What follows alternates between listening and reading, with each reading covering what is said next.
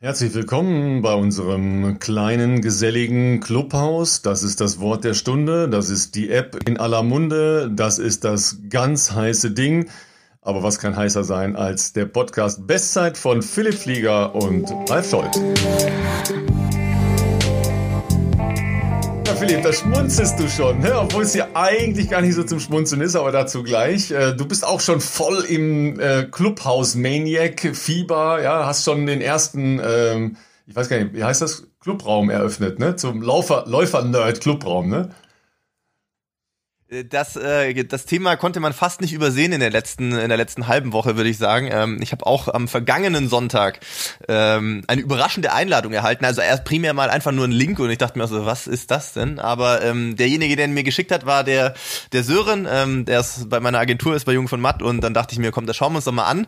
Und äh, ja, so bin ich schon relativ äh, zeitnah auf diese, dieses neue App-Phänomen, so nenne ich es am besten mal, äh, Clubhouse aufmerksam geworden, was für die Leute, die hier zuhören, zuhören und nicht wissen, was es ist, ähm, ein ja, wie würde man das beschreiben? Eine, eine reine Audioplattform ist im Prinzip, wo äh, man so eine Art äh, Live-Talk hält und halt auch Zuhörer sozusagen mit ähm, auf die Bühne in Anführungszeichen holen kann und sich halt sehr direkt mit ähm, ja, Fans, Zuhörern und so weiter austauschen kann. Und äh, ja, das hat mich schon die letzten Tage ein bisschen beschäftigt. Ich bin ja sehr interessiert in solchen digitalen äh, Themen und äh, habe mir das zunächst mal erstmal passiv angeschaut, was da so passiert. Ähm, und ich meine, da das jetzt schon sehr stark gestreut wurde, also für die Leute, die das auch nicht wissen, man kann diese App zwar downloaden, soweit ich das weiß, aber man braucht jemanden, zumindest zum jetzigen Zeitpunkt, es ist glaube ich noch eine Beta- oder Alpha-Version, der einen quasi da einlädt. Und äh, zu Beginn waren es zwei Einladungsmöglichkeiten pro User. Ich glaube, dann gab es nochmal eine, eine Aufstockung.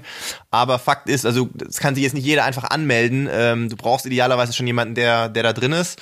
Und ähm, die, der, der, der Zirkel aktuell ist schon sehr dominiert von, ich würde mal sagen, der klassischen Medienbranche, Werber- und Agenturszene und so Venture Capital Leute. Und so sind halt auch die Themen sehr stark davon geprägt. Äh, und deswegen dachten wir, hey, äh, wieso nicht mal einen Gegenpol setzen und wir reden über Sport und am besten natürlich über Laufen. Und das haben wir, haben wir gestern Abend einfach mal Spaß spaßeshalber ausprobiert, zusammen mit meinem sehr, sehr guten Freund Felix, der hier schon öfters vorkam, ähm, mit, mit Sören, äh, der mich da eingeladen hat, auch sehr guter Läufer ist, muss man sagen. Ähm, dafür, dass er doch einen sehr intensiven Agenturjob hat, äh, ich mich auch immer, wie er noch Zeit findet zu trainieren eigentlich, aber äh, der schon auch schon an die 240 gelaufen ist im Marathon und äh, dem Fabian Wittke, der für den NDR arbeitet und den ich letztes Jahr in Kenia kennengelernt habe, ähm, der da uns deutsche Läufer quasi mal vor Ort besucht hatte. Und das ist eigentlich ich würde mal sagen, recht, recht gut angenommen worden. Also wir hatten so 50, 60 Zuhörer äh, und Zuhörerinnen und ähm, ja, das war mal so ein Test mit einer Dreiviertelstunde gestern Abend und das Feedback, was wir bekommen haben, war gut. Deswegen werden wir gucken, ob wir das am Samstag vielleicht nochmal machen können. Und Ralf, du bist jetzt auch dabei.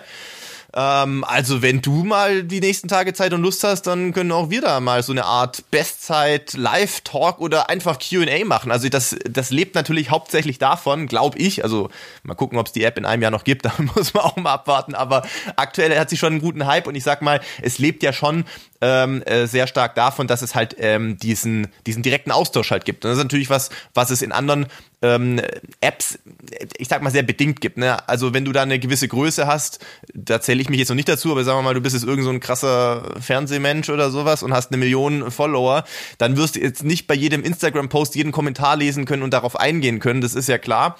Ähm, und da ist es so, dass du halt in diesen, in diesen Rooms, Club-Rooms, ähm, quasi so eine Art digitales Handzeichen geben kannst, wenn du was fragen möchtest oder was beisteuern möchtest und dann funktioniert das sehr gut, dass man da direkt mit den Leuten zusammenkommt. Ja, wobei äh, im Moment würde ich sagen, ist es äh, eine 1A Klugscheißer-Plattform, ja, also wo sich Menschen aus unterschiedlichen Bereichen zum Klugscheißen treffen. Ähm, es gibt natürlich wie immer äh, Positives und Negatives. Es ist auf jeden Fall erstmal eine spannende Geschichte. Da muss man sich mal angucken. Gibt's nur in der Apple-Familie. Stimmt, schon mal ein, das muss man leider dazu Nachteil. sagen. Ja. Ähm, daher ähm, auch äh, weit entfernt von demokratisch offen, sondern das ist äh, eine kleine, äh, erlesene äh, Elite-Community, die, da, elitär, ja. die, da zu, ja, die da zusammengewürfelt wurde. Ob das jemals größer wird, da ist ja natürlich dann auch eine Entwicklung, äh, Geld und so weiter. Aber eine große Rolle. Kurze, ja. kurze Einhaken. Ja. Ich habe das ja, damit überhaupt mal die Leute das mitkriegen. Ich habe da jetzt auch noch nicht so viele Follower, ich glaube 300 oder sowas. Ähm, und damit wir nicht nur zu viert äh, privat reden, wie wenn wir telefonieren würden, habe ich gedacht, ich, ich äh, teile das zumindest mal kurz auf, ähm, naja, auf Instagram in der Story, auf Twitter und auf LinkedIn. Und tatsächlich haben sich vor allem bei Instagram, und das fand ich extrem cool, äh, doch einige Leute gemeldet, ähm, die unseren Podcast hören und gesagt haben, äh, sie würden da auch gerne zuhören. Ähm, ich konnte aber leider gestern nur noch einen Invite vergeben, den ich quasi dann unter den Leuten ähm, aus, was heißt ausgelost, ne? ich wurde überrannt in meinen Direct Messages, ähm, aber äh, sehr cool war und das spricht übrigens auch für unsere Community, ähm, dass der, ich glaube Mark hieß er, der Mark hat mir geschrieben, er ist auch Podcast-Hörer und er hat noch seine zwei Invites und er wird doch gerne ähm, die mit der Bestzeit Community teilen. Das heißt, wenn ich noch Leute habe, die mir direkt geschrieben haben, sie hören den Podcast, ich soll die doch gerne an ihn vermitteln. Er schickt ihnen eine SMS, damit die da auch dabei sein können. Fand ich ultra korrekt und spricht auf jeden Fall sehr für unsere Community. Ja, das mal äh, sowieso ist ja klar.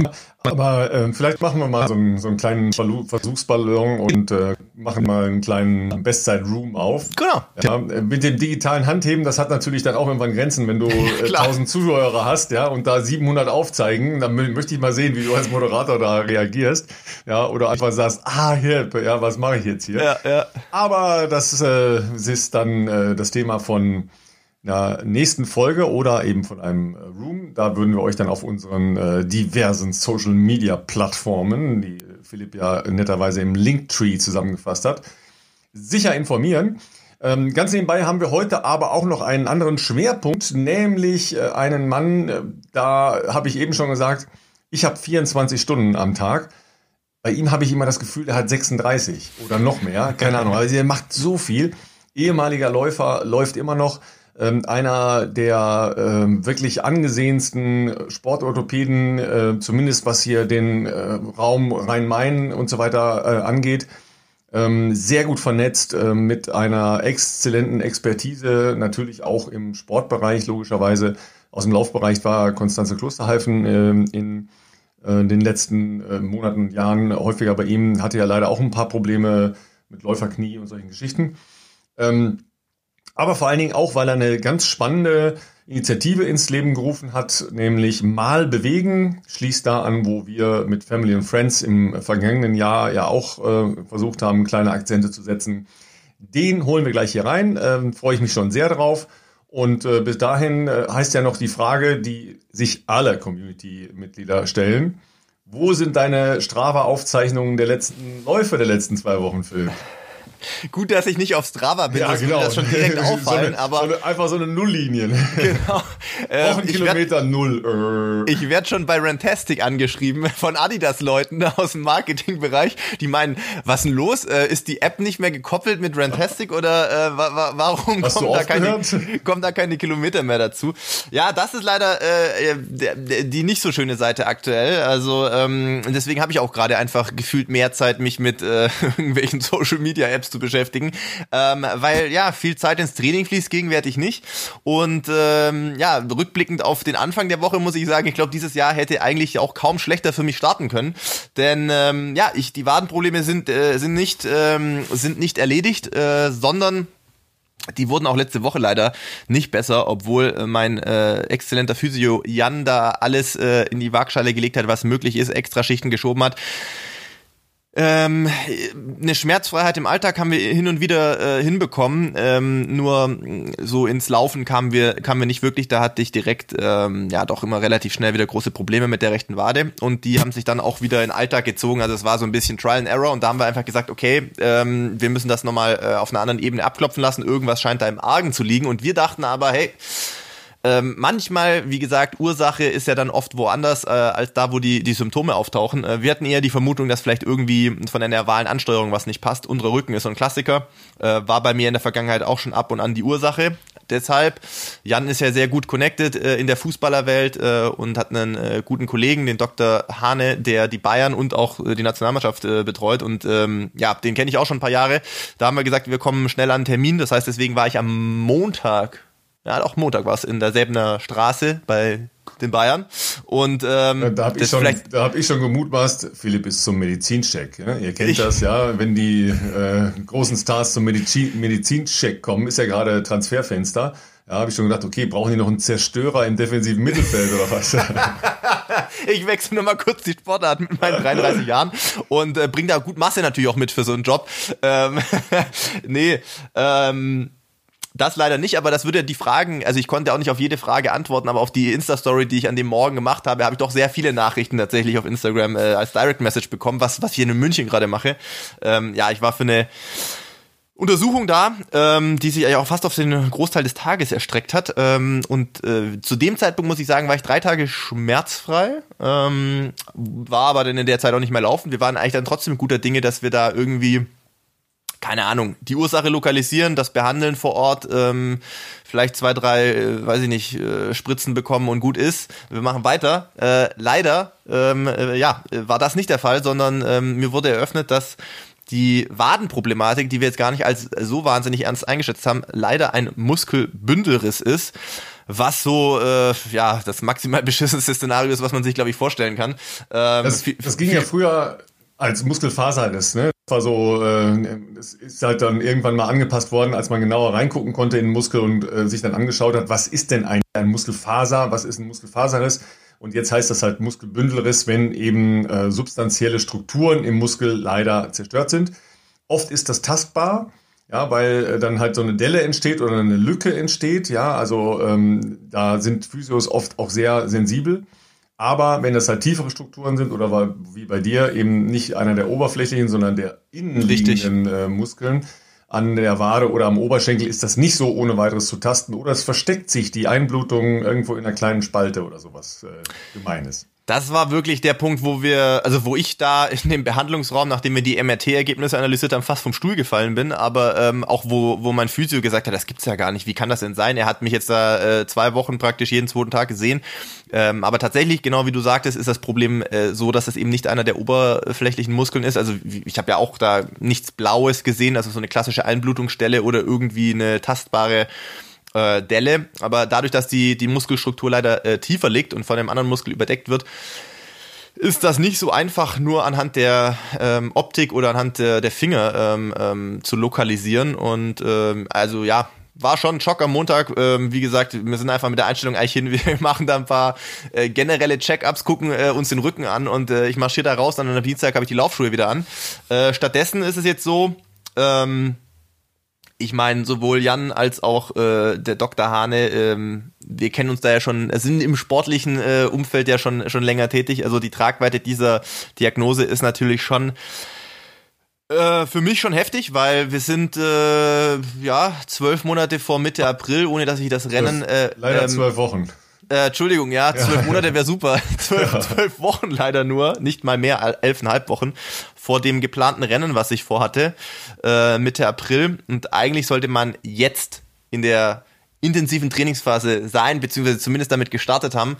Und ähm, ja, das ist äh, sehr, sehr weit weg bei mir ähm, und äh, damit auch schwinden zumindest aktuell äh, sehr stark die Wahrscheinlichkeiten, dass ich äh, im Frühjahr in irgendeiner Marathon-Startlinie äh, stehen werde, geschweige denn um irgendein Olympiaticket noch äh, kämpfen kann. Und ähm, das musste ich die letzten Tage auch erstmal ein bisschen sacken lassen.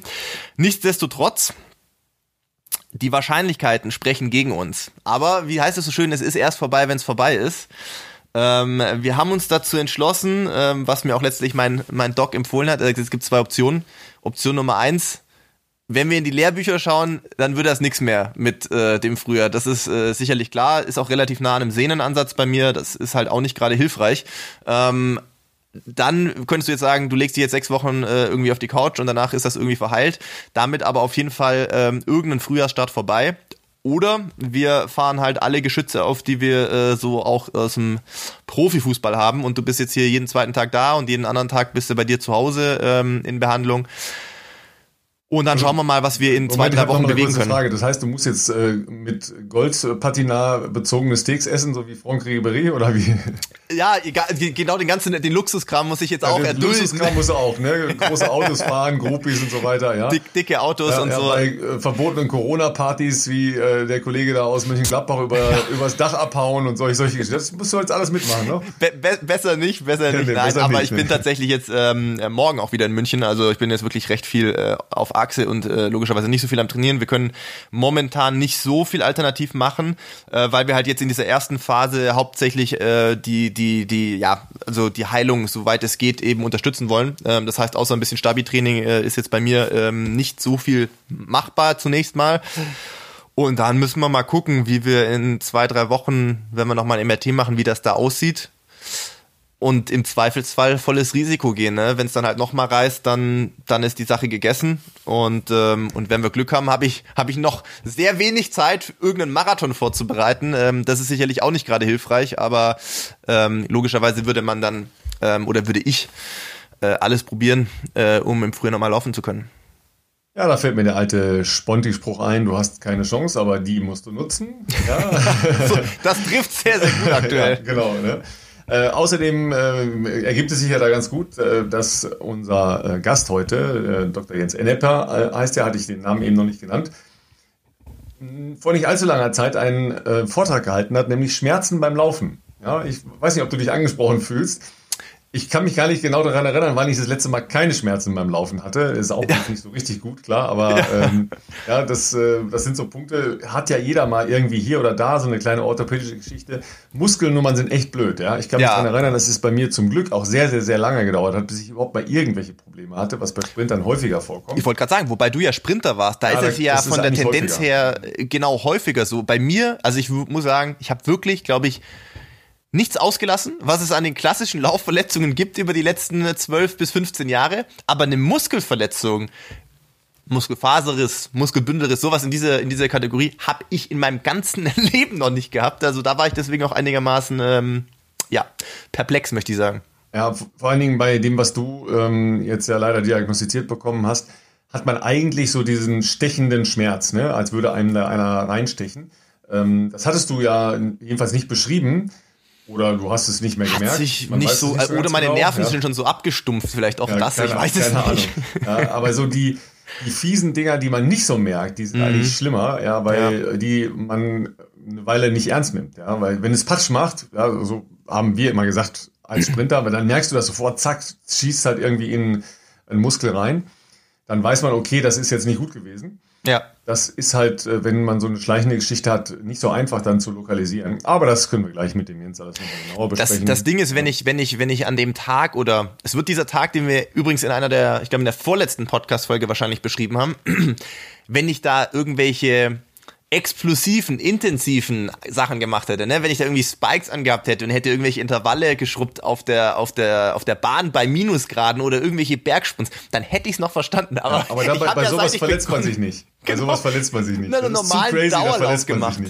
Ja, unfassbar. Ja, du bist halt eine, eine, Brücke hochgesprintet. Als älterer Herr kann man sich das nicht mehr erlauben. In, in 4,30 oder so, wenn überhaupt. Ja, genau. ja, für dich ist das, ist das kein Sprint, ja.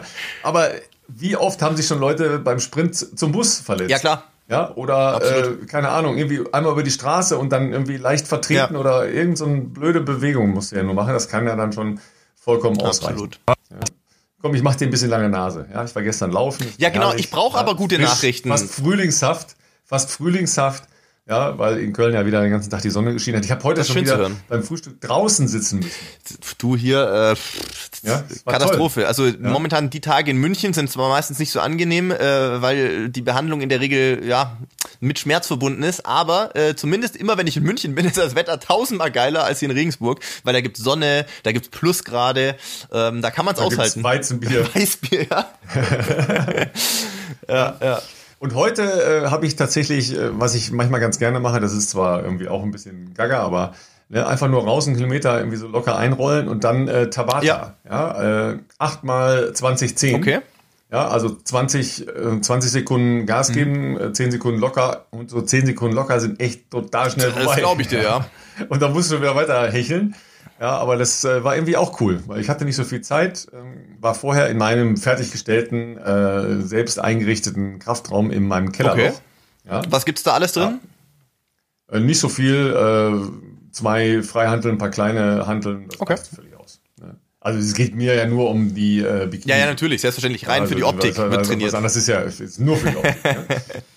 Und ähm, Ihr habt es gehört, Philipp braucht ein bisschen Unterstützung, ein bisschen moralische Unterstützung. Deshalb, äh, wenn ihr äh, noch ein paar Messages oder so hinterlassen wollt auf euren Accounts, wir verlinken und teilen das dann. Ja, gerne. Äh, Schreibt. Werden das Philipp alles zukommen Gerne lassen, positive Nachrichten. Damit er ja. sich jeden Tag mehrere ja, Mutmacher durchlesen kann, damit er, damit er wieder ans Lachen kommt. Ne? Weil das, äh, du weißt, was passiert, wenn du lachst. Ne?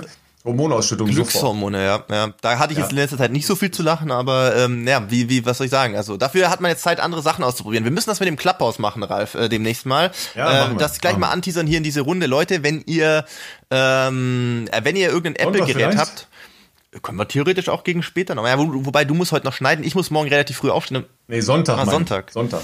Ja, Sonntag, lass uns gerne Sonntag machen. Dann haben auch der ein oder andere ja, die Folge den, schon gehört und ist den, vielleicht dabei. Wenn du den, äh, die lange Radfahrt hinter dir hast. Die Radfahrt, genau, ja. Ähm, nee, lass mal Sonntag anpeilen. Und äh, wer uns Sonntag noch nicht. Der 24. Genau, wer uns noch nicht äh, da geedit hat, du heißt, äh, glaube ich, auch ganz normal. Ich heiße ganz normal. Also man kann uns da, glaube ich, einfach über so ein. Ich heiße so wie in meinem äh, Dings-Account auch Raschel. Ah, okay, perfekt. Okay, okay, perfekt. Also da sollte, sollten wir auffindbar sein. Und äh, ich muss mich auch nochmal beschäftigen. Den, den Raum gestern hat tatsächlich Sören gemacht, aber ich glaube, das ist nicht so schwer. Das kann man so voreinstellen praktisch und dann hast du da so einen Kalender, wo man dann ähm, uns auch finden kann. Wahrscheinlich wird das irgendwie Bestzeit Podcast QA oder irgendwie sowas in der Art heißen dann. Ja, ein bisschen äh, nett einrichten, schöne Tapete an die Wand. Genau, so genau. Was, was man da so machen muss im Audiobereich. Und dann ähm, wollen wir den Jens auch nicht sehr viel länger warten lassen. Äh, Jens äh, Enneper, alter Kollege, ähm, weil eben auch Leichtathlet gewesen und äh, dann auf äh, den Weg zum Multi-Man, äh, wirklich fantastisch, nämlich nicht nur im äh, medizinischen Bereich unterwegs, sondern eben auch mit einer ganz bemerkenswerten künstlerischen Ader. Äh, da muss er uns gleich noch ein bisschen was zu erzählen. Und eben eine sehr, sehr schöne Aktion, um Kinder zur Bewegung, zur täglichen Bewegung zu animieren. Ähm, deshalb holen wir ihn jetzt mal rein und äh, sagen dann gleich herzlich willkommen, Dr. Jens Enneper. Ja, Jens, erstmal schön, dass du bei uns bist. Ähm, wir haben schon kurz abgeglichen. Äh, Philipp und du, ihr kennt euch eigentlich nicht mehr, weil ähm, naja, wir sind ja eher eine Generation, Jens. Also wir sind ja deutlich schon, äh, wie soll man sagen, erfahrene äh, Herren. Ja. Und mit so einem Jungspund, der eigentlich ja Sie sagen muss zu uns, wenn wir es ganz ernst betrachten. Oh, nein, nein, ja, aber äh, sagen wir mal, eure Läufergenerationen sind so weit voneinander entfernt, dass Menschen, die mit dir gelaufen sind, Philipps Trainer waren. Ja, das haben wir ja gerade herausgearbeitet, ja, ähm, dass du so in der Generation ja eigentlich äh, Dieter Baumann, ähm, Werner Grommisch, ja, so die Kategorie, wenn wir mal von Mittelstrecken, wo du ja eigentlich zu Hause warst, äh, bis zu Marathon gehen. Ähm, und wir haben auch geklärt, du bist noch nie Marathon gelaufen. Das ist mir sehr sympathisch, weil das auch in meinem Kopf nicht vorkommt. dass es auch äh, Menschen geben kann, die sich sehr ernsthaft mit Laufen beschäftigt haben und nicht Marathon laufen. Ja, also das ist schon mal sehr sympathisch. Ja.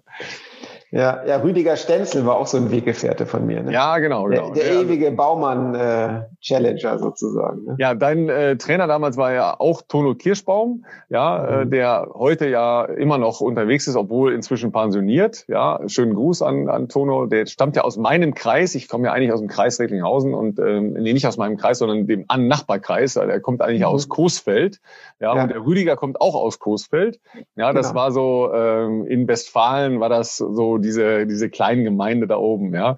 Ähm, wobei du stammst ja eigentlich aus dem Bergischen, wenn ich das richtig in Erinnerung habe, ne? Genau, also zur Schule gegangen bin ich in Wuppertal und da ging es dann auch los mit der Leichtathletik.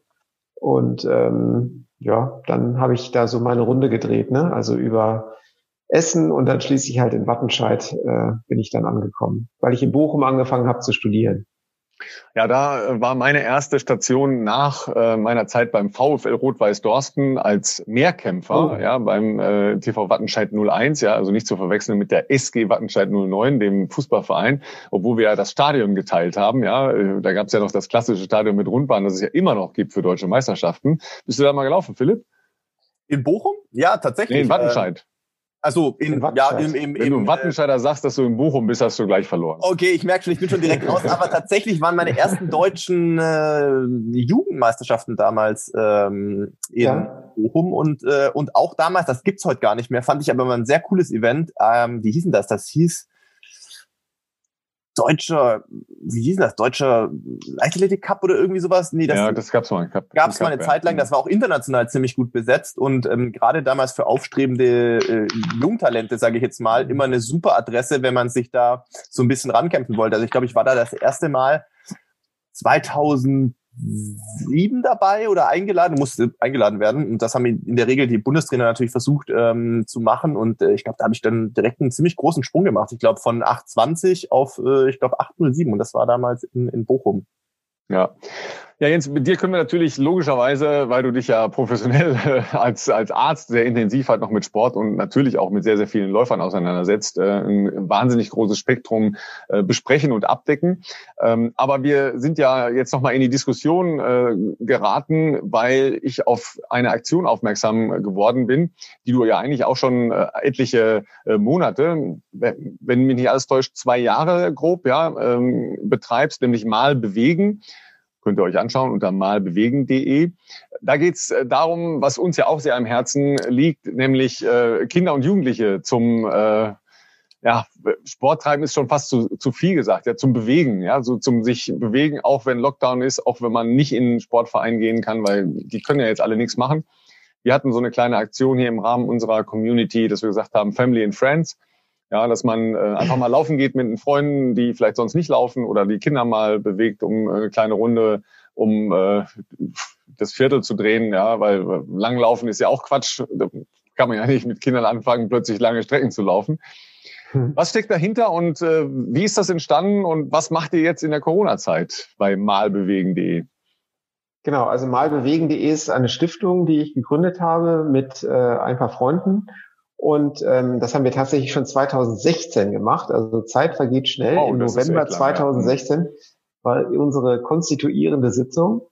Und äh, ja, es machen da ähm, einige sportinteressierte Menschen halt mit. Der Sebastian Hellmann, den man vielleicht kennt vom Sky, Fußball, Sport, Moderat Moderator, der ist äh, sehr engagiert. Jens Nowotny als ehemaliger Fußballspieler und Nationalspieler auch nach wie vor sehr engagiert im sozialen Bereich.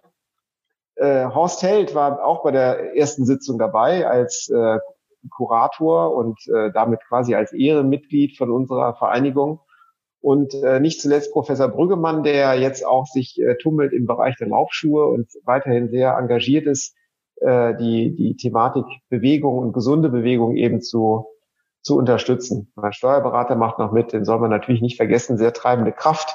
Christoph Scheen und ähm, ja, das, äh, das ist schon eine sehr illustre Truppe. Außerdem haben wir noch den Norbert Hensen dabei, der auch bekannt ist äh, von laufen.de. Ja. Und äh, extrem engagierter Läufer und auch wirklich sozial sehr engagiert. Ja, warum, warum haben wir das gemacht? Äh, die Idee im Prinzip Kreativität und Bewegung zusammenzuführen. Also ähm, ich bin halt neben meinem Laufen irgendwie auch noch so mit der Kunst ein bisschen verbandelt und habe da auch so Freude dran, mich da ein bisschen zu engagieren.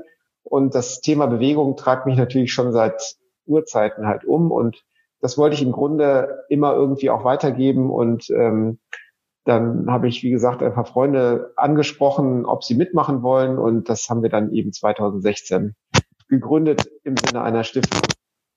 Wir unterstützen Kinder und Jugendliche in Bereichen, wo sie ja etwas sozial benachteiligt sind. Es ist jetzt noch nicht mal zwingend daran gebunden, weil wir festgestellt haben, dass 80 Prozent der Kinder und Jugendlichen eigentlich die 45-minütige Bewegung des Tages nicht erreichen. Und das ist so erschreckend im Grunde, dass man äh, genau wie du sagtest, bei dem Thema Bewegung noch nicht mal unbedingt Sport, sondern tatsächlich Bewegung ansetzen kann. Und äh, dann haben wir uns überlegt, wie können wir das tun? Und wir haben eine sogenannte Bewegungsbox kreiert. Das ist im Grunde eine, eine große Box, wo ganz viele interessante Sachen drin sind. Seile, Bälle, ähm, äh, so kleine Hürden, äh, sowas, was im Prinzip alles so in eine Box passt, kleine Spielgeräte. Und ähm, damit äh, haben, war unser erstes Pilotprojekt zusammen mit der Sporteschule ähm, ein Bewegungsprogramm zu äh, entwickeln, was wir dann auch über die SPO dann mit evaluiert haben und äh, waren in verschiedenen Einrichtungen, Kindergärten, äh, Schulen, Grundschulen.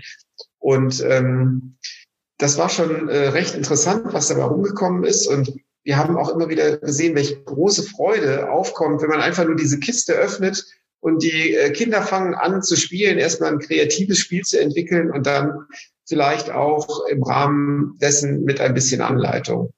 Und ähm, das haben wir dann eine Zeit lang gemacht und jetzt wollen wir das Ganze im Prinzip erweitern und ähm, haben uns vorgenommen, äh, die Übermittagsbetreuung, die auch oftmals, ja, manchmal, ich bin jetzt böse, aber vielleicht auch so eine Art Verwahrung irgendwie für Kinder halt darstellt, äh, zu unterstützen, dass wir sagen, wir ähm, können da gezielte Bewegungsprogramme eben anbieten.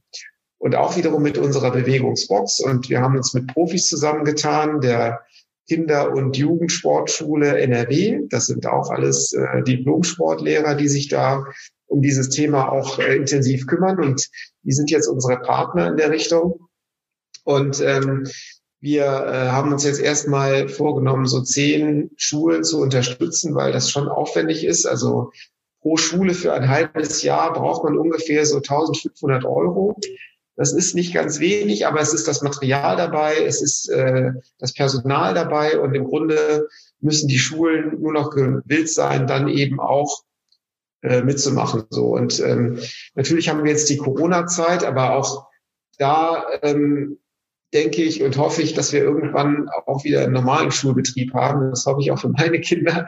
Und ähm, dass wir dann eben auch in die, äh, dass wir dann ein bisschen aufholen können. Dass wir dann eben den Kindern sagen, hier, schaut zu, wir können in dieser Übermittagsbetreuung auch ein gezieltes Bewegungsprogramm eben anbieten mit unseren Sportlehrern und äh, unserer Bewegungsbox. Und äh, ja, das jetzt initial mal für zehn Schulen und ich hoffe mal, dass wir das noch weiter ausweiten können. Aber dafür müssen wir natürlich noch ein bisschen Spenden sammeln.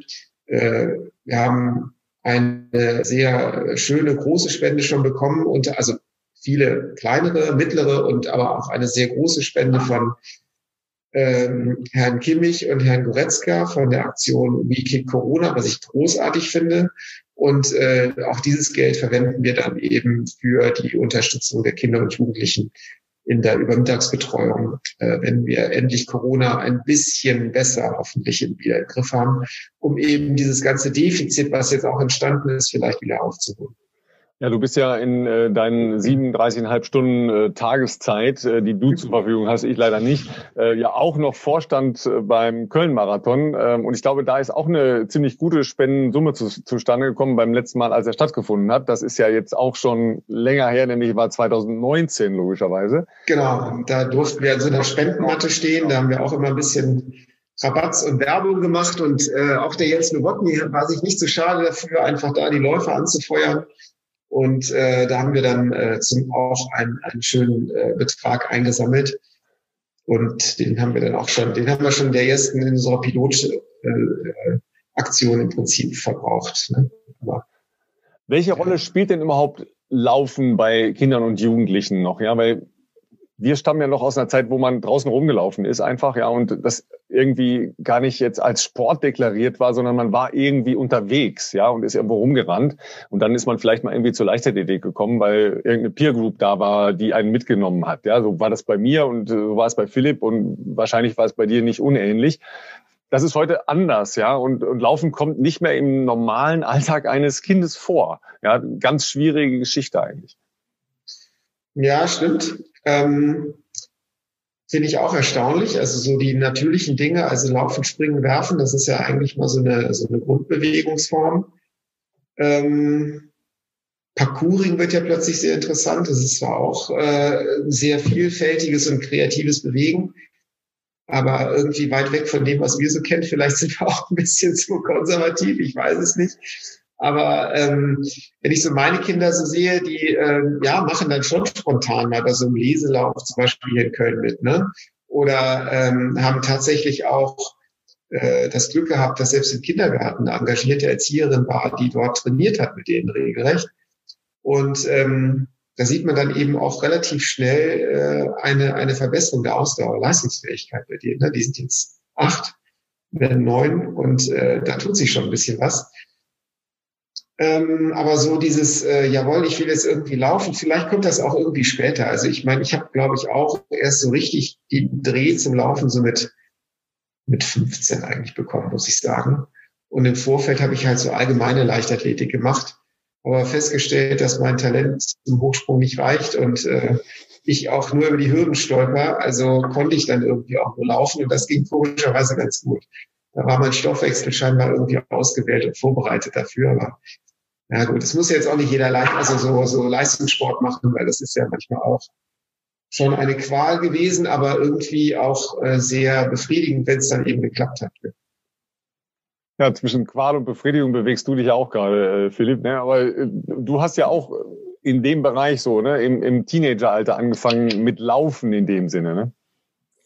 Ja, also ich glaube, den, den, den Drive zum Laufen hatte ich schon früher, einfach weil ich, ähm, naja, weil mein Vater halt sage ich jetzt mal, hobbymäßig nach der Arbeit immer laufen gegangen ist. Und ähm, das wirst, nimmst du als Kind ja auf sozusagen, also was Eltern logischerweise auch vorleben. Und deswegen war das natürliche Interesse von mir da relativ schnell hoch. Und dann natürlich hat man gefragt, ob man da mal mitkommen kann. Und dann bist du halt zum Waldrand und zurück. Und das hat mir von der Bewegungsform oder von der Art und Weise schon relativ viel Spaß gemacht. Äh, bei mir war es dann ähm, ähnlich, also ähm, klar Fußball mal ausprobiert, weil es halt viele Freunde in der Grundschule auch gemacht haben, aber so komplett talentfrei. Und der, der damalige Fußball Fußballtrainer hat halt auch gemeint, ähm, wie wär's denn, wenn du dich im Leichtathletikverein anmeldest? Äh, damals sind dann, das ist heute vielleicht auch nicht mehr so, weiß ich nicht, aber tatsächlich die meisten Freunde dann alle mit zur Leichtathletik statt zum Fußball. Und ähm, natürlich beginnst du ja dann da nicht mit acht, neun, zehn Jahren mit äh, spezifischem Lauftraining, sondern genau, äh, wie schon erwähnt, macht man da halt mal diese komplette leichtathletische Grundausbildung. Wobei sich zumindest bei mir auch da relativ schnell rauskristallisiert hat, dass ich jetzt nicht der große Sprint- und Sprungtyp bin, sage ich jetzt mal. Aber es hat sicherlich nicht geschadet, das alles mal zu machen und auch äh, sich mit den, äh, den Wurfdisziplinen auch mal ähm, vertraut zu machen. Aber was man natürlich schon merkt, also ich meine, ich bin jetzt vielleicht ein bisschen jünger als ihr, aber ähm, schon damals knapp, muss knapp zwei Jahrzehnte, ja. also schon damals hat man gemerkt, klar, das ist heute natürlich immer noch so, aber die, der Zugang zur Leichtathletik in dem Fall ähm, der war noch vorhanden, aber es waren jetzt auch nicht Massen, die da beim VfL Sindelfing äh, äh, die Bude eingerannt haben. Und ähm, gut, wie es beim VfL jetzt ist, die haben dann schon so eine Talentsichtungsinitiative und Kinderleichtathletik Schule gegründet. Ich weiß ja nicht, wie der aktuelle Stand ist, aber jetzt zuletzt die letzten Jahre in Regensburg zumindest.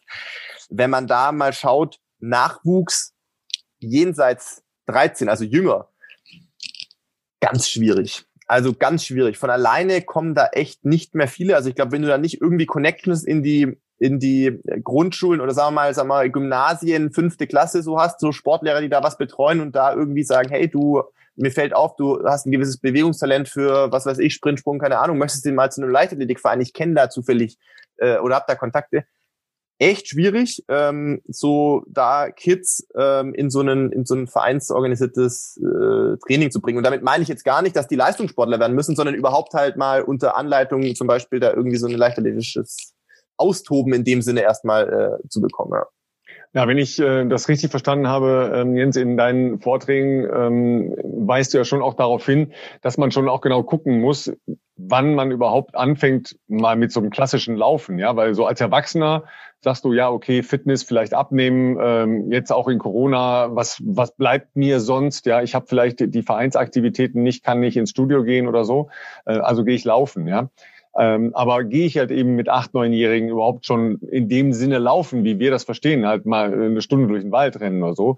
Äh, oder ist das nicht einfach äh, nicht spezifisch und auch nicht, nicht angeraten aufgrund der Wachstumsprozesse, die ja da noch laufen? Ja, genau. Das muss man natürlich dann auch so ein bisschen äh, sehen, was für, ein, was, für ein, was für ein Talent da im Prinzip auch besteht. Es gibt ja schon äh, auch Kinder, die da Freude dran haben, aber in aller Regel fängt man da eigentlich später mit an. Und Bewegung, ähm, ja, die sollen dann mit dem Fahrrad durch die Gegend flitzen und ähm, klar gibt's auch ein paar ähm, Sachen, die halt so, wo man animiertere Sportarten vielleicht dann auch verfolgen kann. Ich finde so Mannschaftssportarten auch fürs soziale Miteinander halt ganz sinnvoll. Ähm, das ist für Mädchen, ich habe jetzt zwei Mädchen, ähm, nicht immer so einfach, eine gute Mannschaftssportart zu finden, aber sie haben Spaß am Hockey jetzt gefunden. Das finden die ganz gut und ähm, darüber hinaus fahren sie jetzt einfach ganz viel mit dem Fahrrad durch die Gegend und äh, müssen mich manchmal auch begleiten, wenn ich dann laufen gehe.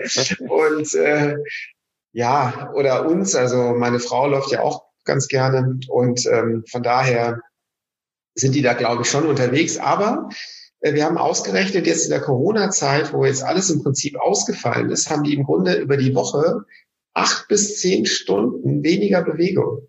Das ist echt abgefahren, ja.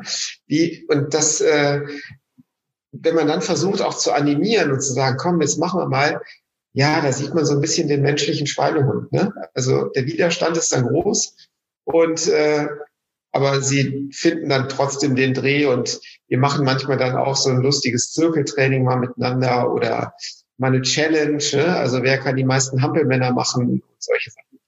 Und äh, oder so kleine Bewegungsübungen äh, und der Hockeytrainer gibt dann auch schon mal was vor. Also das sind so so Sachen, die äh, so eingebaut sind in so ein spielerisches Training. Jetzt aktuell bei den acht, neunjährigen und ähm, die Bewegungsvielfalt spielt da, glaube ich, die größte Rolle. Und äh, von allem halt etwas, weil bis zum Eintritt in die Pubertät kann man ja sehr gut äh, koordinative Dinge auch fördern und äh, dann verliert sich das so ein bisschen in der Pubertät, weil man ja ein bisschen schlaksig wird. Das Wachstum spielt einem da so ein bisschen äh, quer und man kann mal irgendwie ein bisschen verkürzt sein und irgendwie muss man sich dann erstmal ein bisschen zurechtruckeln. Aber in der Phase gelingt es dann eben tatsächlich auch, die Ausdauer schon so ein bisschen mehr zu fördern. Ja, und dann so, wenn man, ich sag mal, aus dem Gröbsten da raus ist, da sind wir wieder bei den 15, 16-Jährigen oder sowas, da kann man das so ein bisschen zusammenfügen und äh, sagen, okay, wo habe ich jetzt eigentlich am meisten Spaß? Ne? Ist es jetzt das Laufen? Ist es was anderes? Ähm, aber wenn wir jetzt beim Laufen bleiben, ist das eigentlich so der, die ideale Zeit, um dann, wenn man da auch vielleicht mehr verfolgen möchte, weil es einem auch leicht fällt. Und dann sagt man, Mensch, klasse, ich kann einfach schneller und länger laufen als die anderen. Kann man vielleicht auch sich mit dem Thema Leistungssport ein bisschen anfreunden. Ne?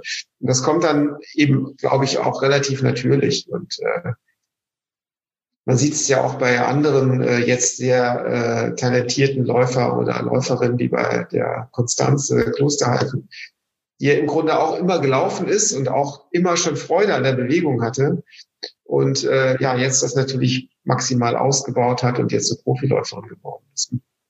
Gut, das ist natürlich dann äh, das äh, Besondere, das herausragende Talent. Ne? Aber du hast mhm. ja schon gesagt, 45 Minuten jeden Tag für 45 Minuten einen Anreiz für Kinder zu schaffen, ja, das ist gar nicht so einfach, ja, ja, ja, genau, ja, für eine, für eine Bewegung zu schaffen, das ist wahnsinnig schwer, ja, weil du weißt selber, erstmal muss man 45 Minuten ja sich die Zeit nehmen, ist eine totale Qualitätszeit, also macht es, wenn ihr die Gelegenheit habt dann muss man ja auch erstmal eine Idee haben, ja, weil nicht jeder hat ja einen äh, sportlichen Hintergrund wie, wie wir jetzt und hat vielleicht auch eine äh, nicht nur Idee im Kopf, sondern auch eine Erfahrungsidee, was man halt an unterschiedlichen Bewegungsformen für Kinder machen kann.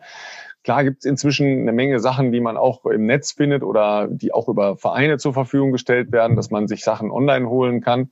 Ja, ähm, bei meiner Tochter gab es einen ganz netten Adventskalender vom Schwimmverein, wo ähm, immer Leute in unterirdischer Soundqualität in äh, irgendwelchen Schwimmbädern so Übungen aufgenommen haben, die man an Land machen kann. Ja, also es war nicht ganz einfach, sich das anzuhören, weil es so total verrauscht war. Aber solche Dinge äh, kann man dann ja einfach benutzen, um so einen Anreiz zu schaffen. Ja, weil mhm. ähm, das ist schon wenn man da so steht und denkt, also okay, jetzt eine Dreiviertelstunde, was mache ich denn eine Dreiviertelstunde? Das ist ja wie eine Schulstunde vorbereiten, ja. Und, und wer ist schon Lehrer und, und kann das mal so eben aus, äh, aus dem Ärmel schütteln? Das ist nicht so einfach. Ne? Ja, genau. Also ähm, was ganz witzig ist, bei den Kids kommen tatsächlich so Schrittzähler auch ganz gut an. Äh, das, also die ganz einfachen, ne? so die irgendwie, äh, weiß ich nicht, eigentlich nur das können, vielleicht die Uhrzeit anzeigen und Schritte zählen. Da vergleichen die auch gerne und okay. sagen so, was, was, was hast du denn da jetzt schon geschafft heute? Oder ähm, stell dir mal vor, die und die hat irgendwie 25.000 Schritte am Tag geschafft und so. Das ist dann, ähm, das scheint dann schon ein gewisser Anreiz zu sein. Also so, ähm, das zur Darstellung kommen zu lassen. Ne? Da geht es überhaupt nicht groß um Leistung oder so, sondern einfach nur um ja die Anzahl eben. Wie schnell die Schritte waren, ist dann eigentlich erstmal egal. Ne? Aber, Aber zumindest äh, es, es ist ja trotzdem ein sich messen wollen, ne? Also genau. weil ja so, weil ja Leistung in, in einigen gesellschaftlichen Bereichen so komplett abgelehnt wird, ne? nach dem Motto, nee, die müssen äh, alle gleiche Chancen haben äh, und nicht mhm. benachteiligt werden und so weiter. Ja, und Schulsport sowieso ganz blöd, weil da werden ja Leistungen dann eben auch äh, gemessen und, und abgefragt und so weiter. Kinder wollen sie, also das ist jedenfalls mein Erleben äh, von äh, zwei Töchtern und eine Menge Kindern da drumherum, die wollen sich schon gerne messen das muss nicht immer in einem Leistungssport enden, das ist eine ganz andere Frage, ja. Aber die wollen sich schon gerne messen und das äh, ist ja mit so einem einfachen Schrittzähler dann auch gegeben, ja, weil da geht's ja dann eben nicht darum, besonders schnell das zu machen. Das ist jetzt wieder eine andere Form dann. Aber ein Wettrennen machen äh, fünf bis zehnjährige auch ganz gerne, ne? So, ne? Genau. Mal, mal, mal herausfordern, ja, mal, mal gucken, was genau. geht. Ne? Was geht, genau. Das haben wir, habe ich auch im Urlaub äh, öfter äh, mitmachen dürfen. So jetzt äh, bis zur Laterne und so weiter. Die wollten dann schon immer ganz genau halt. Also ich habe gedacht, oh Gott, meine Wade fliegt mir gleich weg. Das Kind Philipp, ja. Ne? In welcher Laterne bist du, bist du gesprintet und wer stand an dieser Laterne, Philipp? Ernsthaft. Ja, also das, äh, das ist dann manchmal so aus der kalten Hose. Die können halt Vollgas aus der kalten Hose. Und ich, ich denke so, muss ich mich erstmal warm machen und Gymnastik dafür äh, machen, dass, dass ich dann irgendwie dem gewachsen bin. Aber ich versuche immer noch souverän zu bleiben und äh, naja, es geht noch einigermaßen. Ja, man, man muss ja auch gönnen können, ne? Man muss auch mal gewinnen lassen können, ne? Und aber aber also meine Genau, aber meine Frau hat jetzt schon äh, gegen Lulu, unsere eine Tochter, tatsächlich im Sprint schlecht ausgesehen, muss man sagen. Also ich sehe das schon ganz schlecht aus, ja. Äh, meine, meine kleinere Tochter ist halt elf und ähm, sagen wir mal so, die ist nicht ganz untalentiert, wenn es um äh, Losrennen geht, ja. Auch wie du beschreibst, aus dem Nichts kann die halt lossprinten äh, und macht das auch gerne. Ich bin jetzt diese Woche, äh, Philipp, hör weg, ne, weil du bist ja immer noch bei null Wochenkilometern. Ich wollte gerade sagen, bei mir ähm, nicht so viel.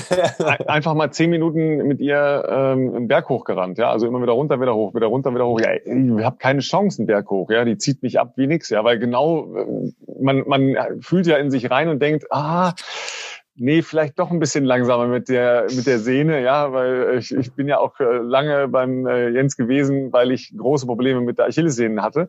Mhm, okay. Toi, toi ist, ist besser, aber wenn man sowas ja mal gehabt hat, dann rennt man nicht einfach so los ne, und versucht eine Elfjährige, die äh, talentierten, langen, entspannten Schritt da vor einem her macht, einen Berg hoch einzuholen. Ne? Das lässt man dann lieber. Die lässt man dann einfach gewinnen oder rennt vor ihr los. Ja, ja das ist, genau. Oh. Ja, okay. ja, richtig.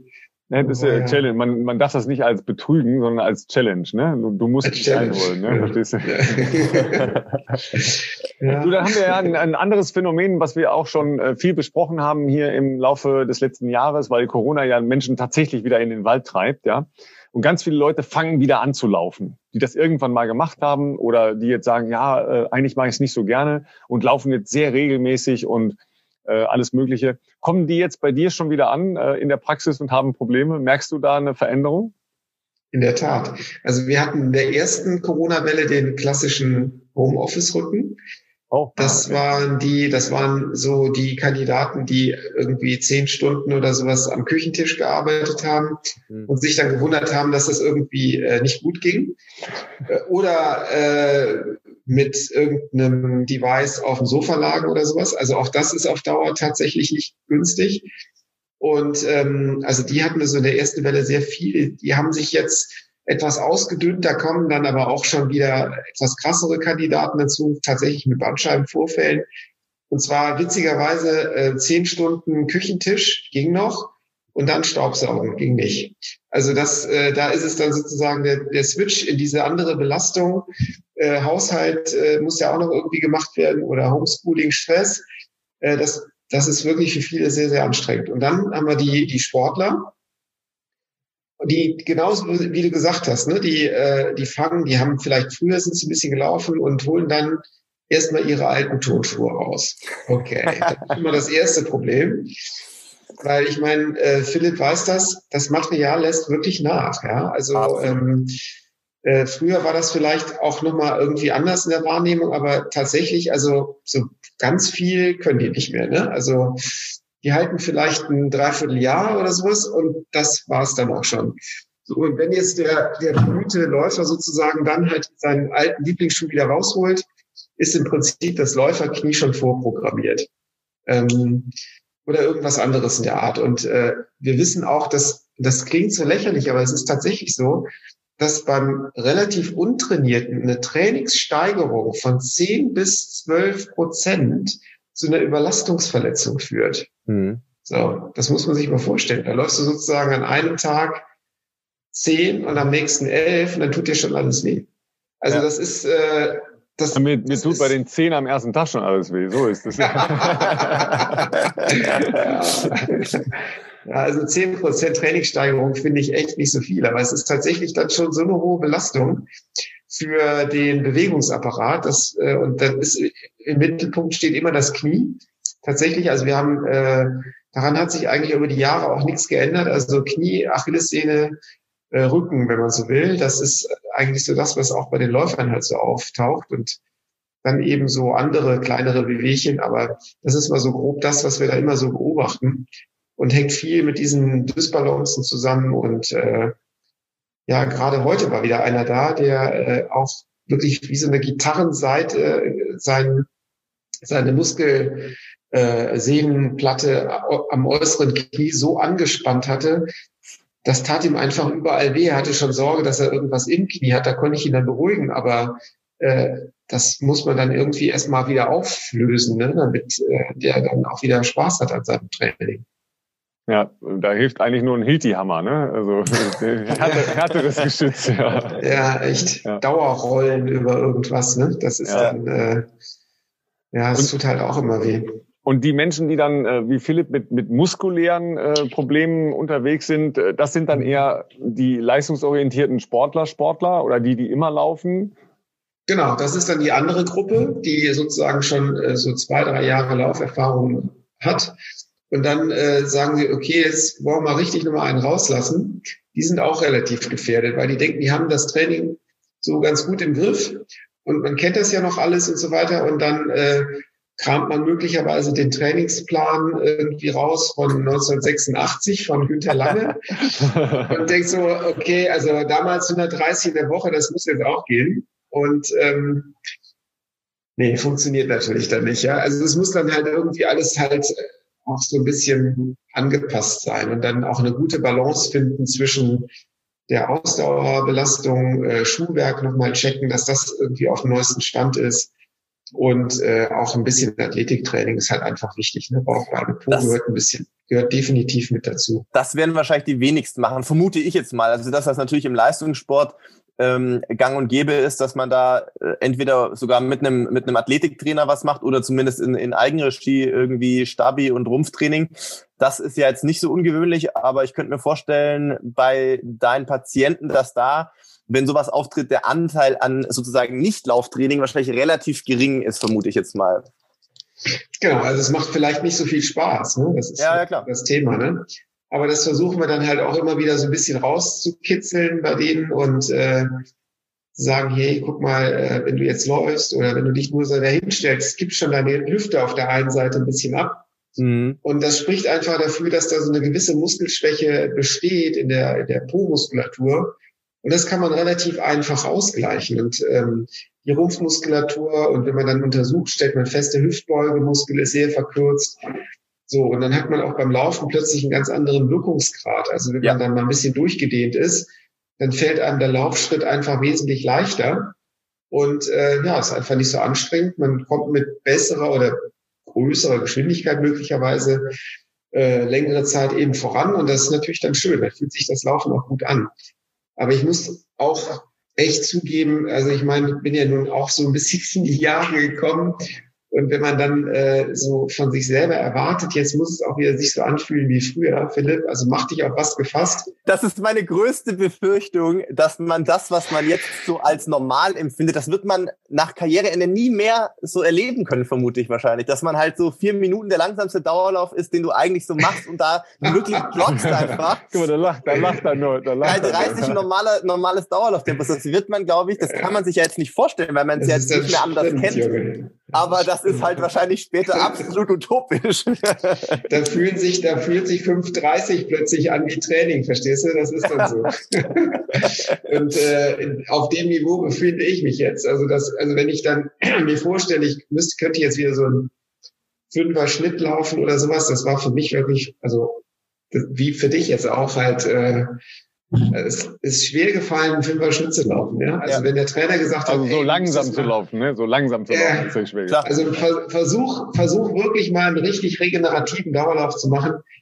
Ja, da war man dann trotzdem wieder bei vier oder bei einer 350 oder so. Ja, und, ja. Äh, hat sich halt gut angefühlt, war ja locker Trainer, ja. ja, ja. Und wenn ich mir vorstellen würde, ich könnte das jetzt noch mal laufen, ey, Hut ab, geht gar nicht. Ja. Es, geht echt, es geht einfach nicht. Keine Chance. Da fliegt mir die Wade weg, da habe ich, ich habe keine Chance. Aber ähm, trotzdem, ähm, ich habe ja so einen anderen Weggefährten auch, den wir, wir begleiten uns ja auch manchmal so ein bisschen, das ist der Knacki Deuser, Ralf, du wirst ihn kennen. Ja, der hat tatsächlich ähm, mal, äh, der war mal Nachbar von mir ähm, in, in Ehrenfeld, äh, in einer Loft-Anlage, äh, äh, wo, wo mehrere Lofts zusammen waren, da hat er auch gewohnt. Und äh, wir sind aber nie zusammen gelaufen tatsächlich, ja. Äh, eigentlich okay. ja, ist ja jemand, der äh, als, als Comedian äh, eine große Karriere gemacht hat eigentlich. Mhm. Ja. ja, und Knacki hat jetzt so auch so ein Ding, jetzt nennt er sich äh, so Knacki rennt, das macht er so ein bisschen und ähm, natürlich noch viele andere Sachen, aber das ist so sein. Der, sein hat auch 36 Stunden, ich weiß. und hat und äh, bei dem ist es auch so ganz interessant. Der hat jetzt äh, tatsächlich auch in so einer Senioren-Weltmeisterschaft teilgenommen und so. Okay. Und ähm, ja, und ist dann aber auch wieder voll drin. Ne? Also der macht dann seine Dauerläufe da auch wieder in 4,30 oder 4,20 und so. Und das ist schon beeindruckend. Ne? Also ich könnte es im Moment nicht. Ich habe ihn neulich mal im Wald getroffen und habe versucht, gute Mienen zu bösen Spiel zu machen. Und gesagt, komm, jetzt hängen wir noch eine kleine Runde dran. Geht schon, ne? Fühle mich jetzt auch wieder so ganz gut. Caro, meine Frau, hat dann so gesagt, ja, lauft mal Jungs, ne? ist schon in Ordnung. Ich ähm, gehe schon mal zum Parkplatz. Und äh, Jo, das war äh, für ihn locker und ich muss sagen, Frust, Frust, äh, ich habe noch viel zu tun, ne, wenn ich das dann erreichen möchte. Ja, das, das ist ja dann äh, die, die nächste Kategorie äh, der Menschen, die die große Ambitionen hatten äh, im vergangenen Jahr, also ja irgendwie von Olympischen Spielen geträumt haben und in diesem Jahr von einer Austragung träumen. Ähm, wie, wie erlebst du die Leistungssportler in, in dieser Zeit, die äh, zu dir kommen? Äh, haben die mehr Muße, um zu sagen, okay, ich äh, kuriere jetzt mal was aus oder äh, stehen da äh, doch auch äh, Stressfaktoren in, im Vordergrund? Ja, also wir haben äh, gerade heute wieder so eine Olympionikin hier gehabt äh, aus dem Judo und die ist auch qualifiziert, ähm, sehr, sehr gute Sportlerin, sehr erfolgreich gewesen. Äh, und die hat im letzten Jahr schon gesagt, ja, ich bin jetzt eigentlich schon ein bisschen älter und das werden meine letzten Spiele werden. So, jetzt ist, hat Corona die Zeit vorgespult und äh, jetzt werden die Olympischen Spiele, wenn alles gut geht, ja irgendwie dieses Jahr stattfinden.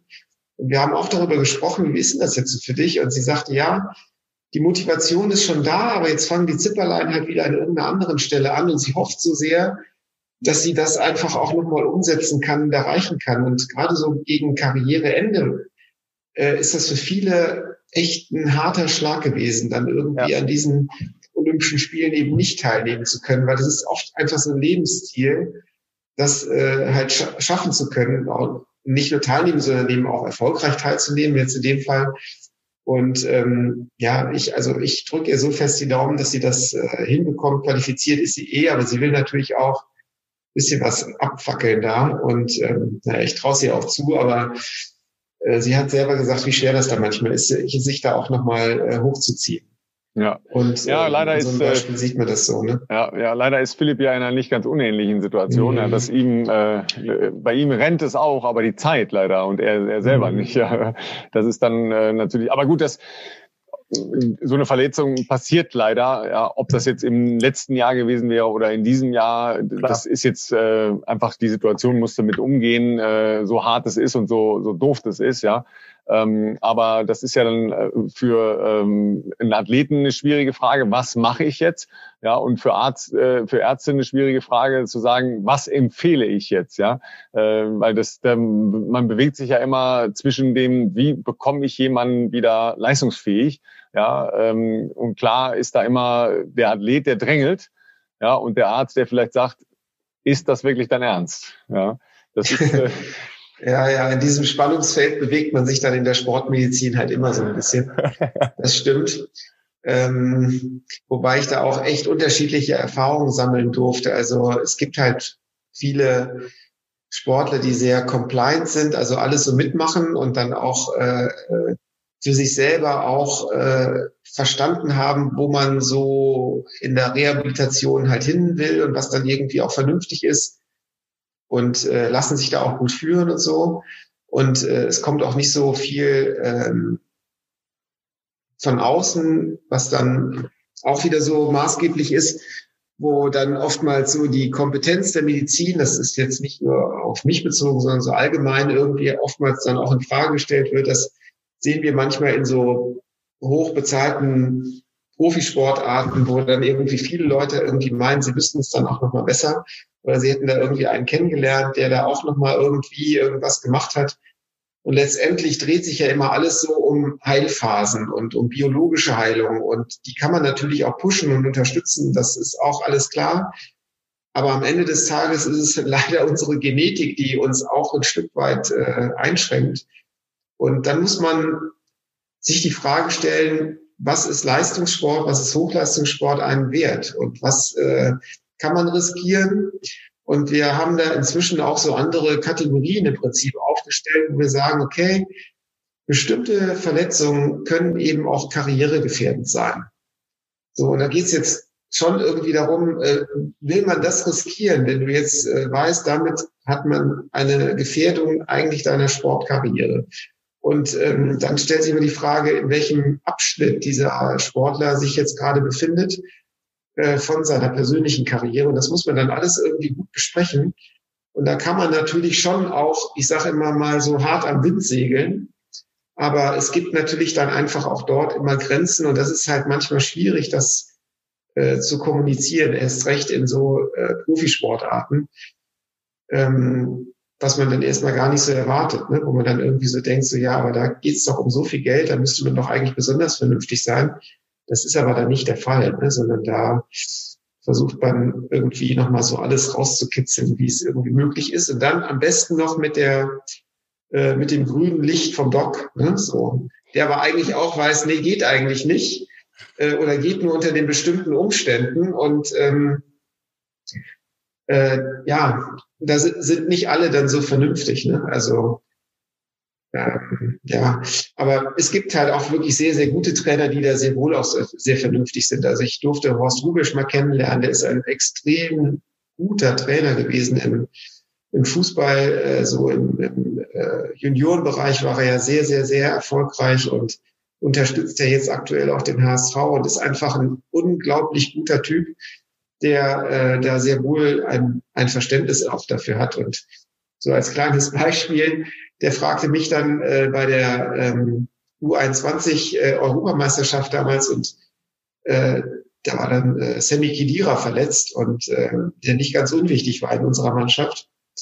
Und äh, sagt er nur einfach so zu mir, Doc, was ist jetzt? Kann er oder kann er nicht? Erklär mir nicht, was er hat. Ich verstehe das sowieso nicht. kann er oder kann er nicht? Und hat einfach auch gewusst, und dass wir alles dran setzen, dass der Typ spielt. Aber ich sag, äh, das war vor dem Halbfinale. Ich sag, Horst, das wird nichts, das, das wird nicht gehen. Aber zum Finale, glaube ich, kriegen wir ihn hin. Da grinst er mich an und meint so, okay, doch, ich habe verstanden. Ist eine Zigarette rauchen gegangen, ich darf das ja so sagen. Und äh, hat man eine Runde ums Haus gedreht und hat dann gesagt, ich habe eine andere Lösung, das kriegen wir hin. Der hat dann nicht gesagt, der Doc ist scheiße, sondern der hat einfach gesagt, ja klar, wir kriegen das hin. Und ähm, der wusste genau, der ist jetzt verletzt. Und äh, Sammy hat eine Brandrede gehalten vor dem Spiel. Wir haben das Ding gewonnen, war im Finale. Er war auch im Finale dann wieder fit und wir haben das Ding gerockt. Ne? Und das sind einfach sehr spannende Momente, wo man dann sieht, wie äh, solche Trainergrößen wie Horst Rubesch dann eben auch ticken. Und es gibt halt auch andere, die mischen sich da halt permanent ein und sagen so, nee, ja, könnt das und dies und jenes. Und dann ist immer die Frage, welchen Kompromiss geht man als Arzt halt ein? Das hat man in der Leichtathletik zum Glück nicht ganz so. Irgendwie sind die meisten da relativ vernünftig und ich durfte ja sehr lange da auch mit den Stabhochspringern unterwegs sein oder auch mit meinen Läufern und so. Und äh, da war das irgendwie immer anders. Man hat das sehr compliant dann eben auch äh, durchgeführt, so ein gutes Reha-Training und auch viel sinnvolle Therapie dann auch gemacht. Oder auf das Training auch so individuell sehr sinnvoll eben drauf eingestellt. Und ähm, das, das äh, ist eine komplett andere Denkweise. Und ähm, ja, so von bis, ne? aber wie, wie, wie, wie du eben schon gesagt hast, äh, man befindet sich dann halt in so einem Spannungsfeld. Das ist natürlich auch reizvoll, ne? dass man sich da in dem Bereich, dass man da irgendwie immer so einen äh, Weg kommunizieren kann, muss eigentlich auch. Ne? Ja, ähm, wir versuchen ja gerade auch, äh, sagen wir mal, motivationale Aspekte für Philipp herauszuarbeiten, ja, mit der Hilfe unserer gesamten Community. Ich bin schon sehr gespannt, da kommen bestimmt äh, ein Haufen äh, ganz cooler äh, Ansätze logischerweise. Ähm, wie unterschiedlich, äh, nimm uns da mal mit, wie unterschiedlich reagieren ähm, austrainierte Muskelpartien bei unterschiedlichen Individuen, was Heilungen angeht, ja, weil ähm, es ist ja nichts schlimmer, als wenn man irgendwie in der Zeitung liest, ja, äh, der oder jener hatte einen abgerissenen Muskel und hat zwei Wochen später wieder, wieder Fußball gespielt. Ja, weißt du, weil das sind ja so Sachen, die man dann gerne so als Wunderheiler und so in, dann halt liest. Ja, ähm, wie weit ist da die Range und ähm, was würdest du halt als goldenen Weg äh, der Heilungsunterstützung, ja, gar nicht, äh, ich lege die Hand auf und alles wird gut, sondern Heilungsunterstützung beschreiben? Jetzt Philipp nicht. Ja, du. Ja, ich. Bei Philipp weiß ich schon, was der, was er macht, ja. Er würde wahnsinnig gern schwimmen gehen, aber äh, erstens, kann er nicht, erstens kann er nicht schwimmen und zweitens sind die Halbbäder. Schwimmen und Aquajoggen gehören zu meinen Favorites auf jeden Fall. das glaube ich, oh Gott, ja. Das ist, ist auch die Höchststrafe für dich, ne? Klar. Ähm, dafür muss man im Grunde so ein bisschen das Thema der Heilung verstehen. Also äh, gerade bei Muskelverletzungen ist es so, dass wir äh, ja so, also eigentlich überall im Körper so drei Phasen der Heilung halt haben. Die erste Phase ist so eine akute Entzündungsphase, furchtbare Schmerzen, es geht nichts mehr und man will sich einfach nur noch ausruhen. Diese akute Entzündungsphase ist gefolgt von einer sogenannten zellulären Phase, wo die ähm,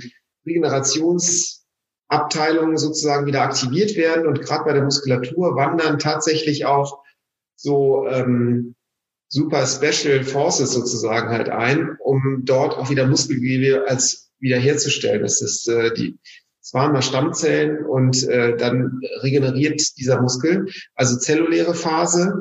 Und dann geht es halt über in die sogenannte regenerative Phase. Das heißt, das, was da wiederhergestellt wurde, zusammengebaut wurde, muss eben auch wieder in eine Funktion gebracht werden. Das ist im Prinzip der anstrengendste Part von der ganzen Geschichte, weil man sich dann oftmals schon als Sportler relativ gut fühlt.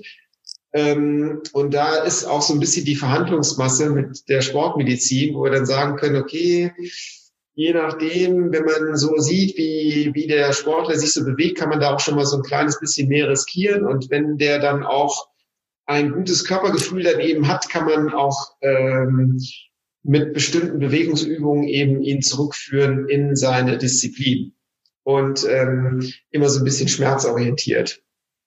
Und ähm, ja, und dann haben wir halt in der, in der äh, Medizin ja noch eine Diagnostik, das nennt sich äh, oftmals MRT oder äh, Sonographie oder solche Sachen, also dass man eine Bildgebung hat. Aber witzigerweise ist oftmals die Bildgebung und das, was man fühlt und was der Sportler erlebt, tatsächlich nicht so kohärent. Also es passt nicht immer alles so hundertprozentig zusammen. Und ähm, ein alter Lehrer von mir hat immer gesagt, wir behandeln keine Bilder, wir behandeln Patienten. Und ähm, deshalb muss man halt auch immer gut hinfühlen und immer nah beim Sportler sein und sich da so ein Feedback holen, wie derjenige sich dann eben äh, fühlt und bewegt. Und dann kann man im Rahmen dieser Wundheilungsphasen äh, das eigentlich ganz gut abschätzen, wann dann auch wieder ähm, eine Trainingsbelastung, Wettkampfbelastung oder sowas halt möglich ist. Und wir können, das ist ganz schön bei der etwas moderneren Medizin, wo wir dann irgendwie jetzt gelernt haben, okay, es gibt da offensichtlich sowas wie eine biologische Heilung, dann können wir vielleicht das irgendwie auch beeinflussen. Und äh, ja, das geht. Wir haben tatsächlich in unserem Körper ähm, so alles Könnerzellen, jetzt neben den Stammzellen, die wir auch äh, jetzt ähm, haben, ähm, eben aber auch ganz, ganz wichtige Zellen, die Faktoren in sich tragen. Das sind die sogenannten Thrombozyten, die Blutplättchen. Und man kann sich es eigentlich ganz gut vorstellen, ähm, wenn man jetzt zum Thema Heilung was sagt, wenn man sich zum Beispiel schneidet. Also so eine Muskelverletzung ist im Prinzip ja auch nichts anderes als wir mal äh, ein Schnitt, eine, eine Verletzung eben. Und ähm, wenn man sich schneidet, dann weiß man, okay, das blutet erst, die Blutung hört dann zum Glück irgendwann auf, wenn man gesund ist, und dann gibt es eine Kruste. Und ähm, genauso läuft das in der Muskulatur halt auch ab. Es blutet zunächst mal und dann irgendwann gibt es eine Kruste und dann gibt es eine Narbe. So. Und ähm, diese Blutplättchen, die sind äh, in der Lage, ähm, diese Zellen, die wir da brauchen, diese Taskforce sozusagen halt herbeizuholen. Das sind dann Wachstumsfaktoren, die diese Blutplättchen ausschütten. Und gleichzeitig, und das ist das Irre an der ganzen Geschichte, können die eben auch diesen Entzündungsprozess ein bisschen moderieren. Also, dass das nicht so total explodiert, sondern eben auch ausgewogen funktioniert. Und das funktioniert alles über verschiedene Wachstumsfaktoren. Die sorgen auch dafür, dass Autobahnen freigeschaltet werden dass also die Durchblutung verstärkt wird und dass halt möglichst viele Bausteine wieder in diesen Verletzungsbereich dann halt äh, hineingeschleust werden, um dann dort alles wieder zu reparieren, was da kaputt gegangen ist. Und ähm, das ist also ganz fantastisch, dass das funktioniert und das kann man tatsächlich unterstützen, indem man einfach Blutplättchen, Konzentrate in so einem Blutplasma verwendet und dann in diesen Verletzungsbereich zum Beispiel der Muskulatur hineinspritzt und dann diesen verletzten Bereich massiv unterstützt. Und das funktioniert tatsächlich sehr, sehr gut. So gut oftmals, dass der Sportler dann nach einer viel zu frühen Zeit meint, er könnte das dann alles schon wieder machen. Und wir haben trotzdem diese Rehabilitationsphase ja noch. Und da muss man, muss man dann eben nach so einer Therapie nochmal besonders aufpassen, dass es nicht zu früh die Belastung gibt, weil nichts ist schlimmer als eine Rehverletzung. Und ähm, deshalb ist der Muskel, die Muskelverletzung ähm, ganz wichtig, gut zu betreuen. Und wir wissen auch, dass wenn man das alles nochmal so anguckt, gibt es zwei sogenannte Destruktionsphasen. Also erstmal ist die Muskelverletzung da, die wird erstmal initial schlimmer durch diese Entzündungsreaktion. Dann findet sich das schon mal so ein bisschen. Dann gibt es nochmal so eine Destruktionsphase, äh, wo das nochmal ein bisschen angeschoben wird. Das hängt mit verschiedenen Zellwachstumsphasen zusammen. Und äh, dann heilt das im Prinzip erst wirklich gut aus. Und ähm, wir versuchen immer alles so funktionell wie möglich im Prinzip zu begleiten. Das bedeutet, wenn du jetzt irgendwie äh, Judo machst oder tonst oder auch läufst, dann muss man natürlich irgendwie in diese Bewegung auch wieder reinkommen und dass man das koordinativ im Anfang äh, halt nicht, äh, also so mitbetreut, dass eben diese jungen Muskelzellen auch direkt wieder checken, was wir von ihnen verlangen. Und äh, das kann man dann mit dem sogenannten funktionellen Training eben auch maßgeblich unterstützen. Das heißt, nur Ruhe ist dann auch nicht gut. Man muss es dann, wie gesagt, funktionell mitbegleiten, damit eben alle Abteilungen, auch das neuronale System auch wieder versteht, ah, okay, so muss der Muskel angespannt werden. Das, äh, das erwartet jetzt der Sportler von, von dieser Muskelgruppe. Und wenn man das alles so zusammenfügt, dann funktioniert das eigentlich auch ganz gut. Man ist trotzdem ein bisschen von der Zeit abhängig, das ist so, Philipp. Aber äh, das, äh, ja, in aller Regel heilen die Sachen auch sehr, sehr gut. Die Muskulatur ist ja zum Glück auch ein Gewebe, was sehr gut durchblutet ist. Im Gegensatz zu Sehnen, Achillessehnen zum Beispiel. Kann sich sehr äh, lange ziehen. Die, äh, das ist dann etwas unangenehmer, weil da sprechen wir auch von Bradytrophengewebe, also sehr langsam heilendem Gewebe trotzdem mit äh, High Potenz, also da geht schon was, aber äh, es ist halt einfach ein bisschen langweiliger und langsamer. Und äh, Muskulatur kann da schon, schon deutlich mehr, aber sie muss dann am Ende natürlich auch mehr leisten und auch schneller wieder in die Funktion kommen. Das habe ich viel. Philipp, Philipp hat jetzt sehr äh, aufmerksam zugehört. Ja, ja natürlich. Äh, Selbstverständlich. Ja, ich will jetzt gar nicht wissen, in welcher Phase du dich bewegst, ja, aber äh, du übermorgen Laufschuhe. Genau. Hast du gerade rausgehört, ne? Man muss dann auch dem Muskel wieder zeigen, wo es hingeht. Einfach soll, ne? genau direkt zeigen. Hier so fühlt sich ein 40 Kilometer Long Run wieder an. Wie lange ist das jetzt her, Philipp? Ähm, ja, also das ist das Problem ist, dass wir das leider ähm, ja, vielleicht zu spät festgestellt haben, beziehungsweise es ist ja so, dass ich erst ähm, äh, Anfang Dezember einen Marathon gelaufen bin. Das heißt äh, in mhm. Valencia. Das danach stand ja eh erstmal eine, eine längere Regenerationsphase an, bis eigentlich zum Jahreswechsel, würde ich sagen. Also wo man erstmal komplett pausiert hat und dann eigentlich super easy angefangen hat. Also bevor wir eigentlich in den Trainingsplan wieder gestartet sind, waren wir bei einem Lauf am Tag. Also und das alles in einem für mein Level sehr äh, äh entspannten Bereich zunächst mal. Da haben wir uns so zwischen 3,45 und 4 Minuten bewegt. Einfach mal wieder laufen, langsam ein bisschen die, die Umfänge erhöhen. Und ähm, es entgegen sonstiger äh, Geschichten, weil das haben ja die Ärzte auch immer gefragt, ja, hast du irgendwie keine Ahnung, Bergsprints, irgendwie was Tempomäßiges jetzt angefangen oder gab es dann plötzlich einen Schmerz? Und rückblickend würde ich sagen, ja, einen plötzlichen Schmerz gab es schon, aber da ich meinem ganzen Leben, äh, ich habe es vorher schon eingangs in der Sendung gesagt, ich habe glaube so mit an, an Laufverletzungen alles durch, was man so durch haben kann. Operierte Patellasehne, operierten äh, Fuß, äh, diverse Stressfaktoren auch im, im Sakrum. Also da habe ich wenig ausgelassen, sage ich jetzt mal, in den letzten 15 Jahren. Aber äh, eine klassische Muskelverletzung habe ich wirklich in meiner ganzen Zeit noch nie gehabt. Und deswegen wusste ich auch nicht, wie sich das anfühlt. Das war bei einem verhältnismäßig normalen Dauerlauf. Gut, an dem Tag war es jetzt ein bisschen, ja, es war kalt, in Regensburg minus zwei, minus drei Grad, und haben einen relativ steilen Berg auf eine Brücke hochgelaufen über die Donau und mhm. ähm, kein, kein, also wie gesagt, 3, 350, 4 Minuten Tempo. Aber da ist es einmal so gewesen, dass es wirklich krass in die rechte Wade reingestochen hat. Mhm. Und ich hatte die Tage zuvor ein bisschen Tonus in der Wade, aber jetzt auch nicht für uns Leistungssportler, nichts, wo du jetzt gesagt hättest, oh, das ist jetzt crazy, da musst du jetzt Sorgen machen, ähm, sondern eigentlich normal, wie, wie man das so hat. Ähm, aber das war so erstaunlich deshalb, weil ich da stehen bleiben musste, weil er so krass war, dass da direkt der Fuß nachgegeben hat so ein bisschen. Und ich dachte, na gut, du fängst jetzt gerade seit anderthalb Wochen wieder an mit ein bisschen Laufen. Krampf, keine Ahnung, hast jetzt vielleicht momentan nicht so viele ähm, Mineralstoffe, Spurenelemente zugenommen, vielleicht kein Magnesium, gedehnt und konnte aber nicht weiterlaufen. Das heißt, ich musste fast drei Kilometer nach Hause gehen von da mhm. aus. Und das war mir dann schon ein bisschen komisch. Und dann haben wir natürlich intensiv Physio gemacht. Das hat auch relativ schnell nachgelassen vom Schmerz, dass ich im Alltag wieder schmerzfrei war, aber ich konnte danach nicht mehr laufen. Also jedes Mal, wenn ich wieder probiert habe zu laufen, war nach drei, vier Kilometern Schluss, weil alles zugemacht mhm. hat. Und deswegen waren wir jetzt aber erst diese Woche, also praktisch zwei Wochen danach, Anfang der Woche in München äh, für ein MRT. Mhm. Und, äh, und da haben die mir dann erstmal gesagt, ähm, Kollege, ähm, ich weiß ja nicht, was, was, was du dachtest, was du da hast, aber ähm, ist auf jeden Fall ähm, bisschen was krasseres. Problem ist, dass man das halt leider nicht gesehen hat. Ähm, sonst ist ja nicht so unüblich, dass man da vielleicht eine Einblutung oder sowas sieht, aber es ist halt eine der tiefer liegenden äh, Muskelschichten mhm. und ähm, ja. deswegen auch nicht so einfach zu tasten gewesen. Ja. ja, das braucht tatsächlich dann seine Zeit. Ne? Ja. ja, das ist so. Dann sagt man ja so ähm, im äh, landläufigen ähm, Duktus, ja, ich habe gutes Heilfleisch. Ja, und äh, dann hau ich mir jeden Mittag ein Weizenbier äh, und äh, Schnitzel mit Fritten rein, dann passt das schon.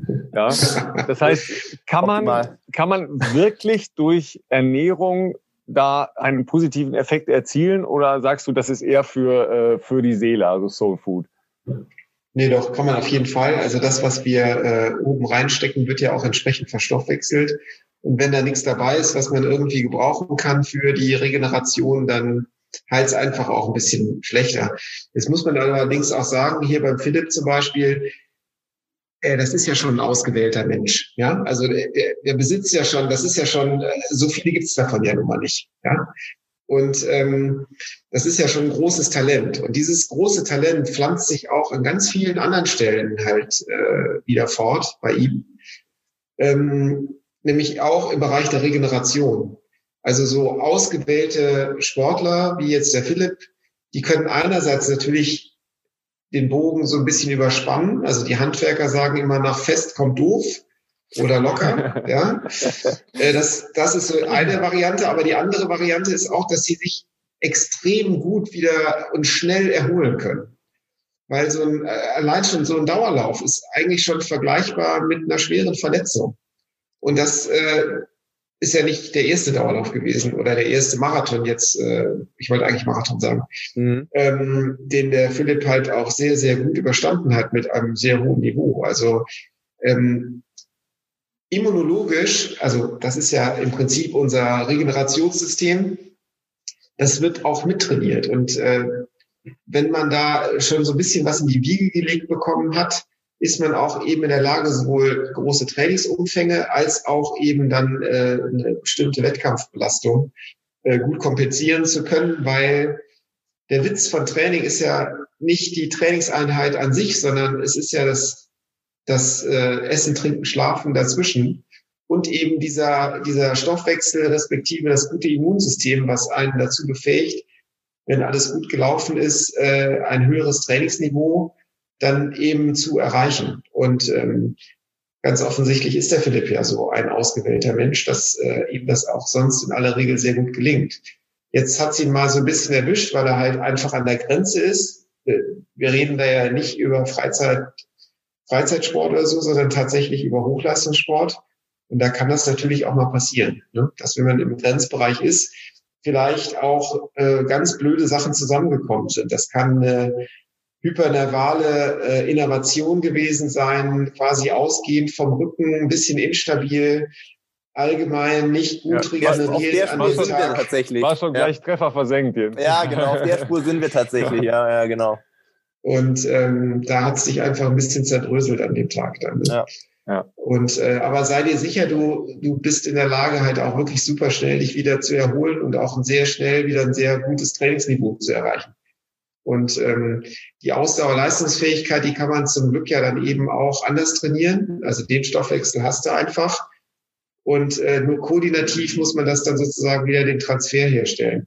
Ja. Also ich kann mich gut daran erinnern, als Dieter Baumann äh, seine Silbermedaille gemacht hat in Seoul, war er danach eine ganze Zeit lang ein deutlich besserer Radfahrer und Aquajogging-Athlet und hat da so ein bisschen was überbrücken müssen, bis er dann die Goldmedaille gewonnen hat. Ja, also ähm, der Philipp ist ein äh, leidenschaftlicher äh, Aquajogger, das hatten wir schon rausgearbeitet, und ein, ein, äh, ein wirklich besessener Radfahrer. Er hat gar keinen Aber Du, wenn ich das jetzt höre, das sind neue Perspektiven, die mir da eröffnet werden. Hallo. Also, ähm, äh, ja. da, da also sollte eins, man da nochmal drüber also nachdenken. Eins kann, ich, eins kann ich euch sagen. Lasst euch bloß nicht, auch heute noch, auf ein Radduell mit Dieter Baumann irgendwo am Berg ein. Das ist, Echt? Der, der, war, war, der so eine Maschine da auf dem, auf dem war, war, der ist immer noch. Ist. Echt? Der fährt, der fährt in, in, jedem Sommer fährt der schlimme Sachen. Ja, äh, also nicht, nicht herausfordern lassen. Ja, wenn es mal dazu kommt, don't do this. Ja. das ist nur mit oder, oder gut vorbereitet. Ja, sehr Geheimtraining. Ja. So ja. Aber äh, ich möchte nochmal, ähm, Jens, weil ich da natürlich ein bisschen Freak bin, auf äh, Ernährung kommen. Ähm, mhm. Also ich, ich persönlich habe sehr, sehr gute Erfahrungen jetzt für mich gemacht, kann natürlich auch dann äh, Placebo-Effekt sein. Ähm, wenn ich mal solche Verletzungen hatte. Ich habe äh, Philipp das schon erzählt. Ich hatte kurz bevor ich zur Weltmeisterschaft fahren äh, durfte, äh, 2014, wo dann ja die deutsche Mannschaft Weltmeister geworden ist. Das waren übrigens ziemlich genau die Leute, die du als U23 äh, äh, betreut hast. Ja, das äh, waren glaube ich fünf oder sechs Leute, die dann später Weltmeister geworden sind, die durch die ja, Schule Ich glaube acht. Ja, genau. Ne? Ja, Also Wahnsinn, ne? was dann aus so einer Mannschaft entsteht, ja, die von einem hervorragenden Trainer in dem Bereich mitgenommen worden mhm. sind. Ja, das ist cool. Ja. Äh, das kann man sich gerne nochmal angucken. Ja, die sind alle zusammen, ja, die ganzen Neujahrs und äh, Kidiras und so, die waren alle zusammen in dieser Mannschaft drin, die da mit Horst Rubisch Europameister im äh, U-Bereich geworden ist. Jedenfalls habe ich äh, mir zwei Tage vor dem Abflug bin ich vor eine nicht ganz geöffnete Rollade gerannt ja, und hatte einen Cut zwischen den beiden Augenbrauen. Ja, sah natürlich geil aus, weil ich da on air war. Ja, so geklammert.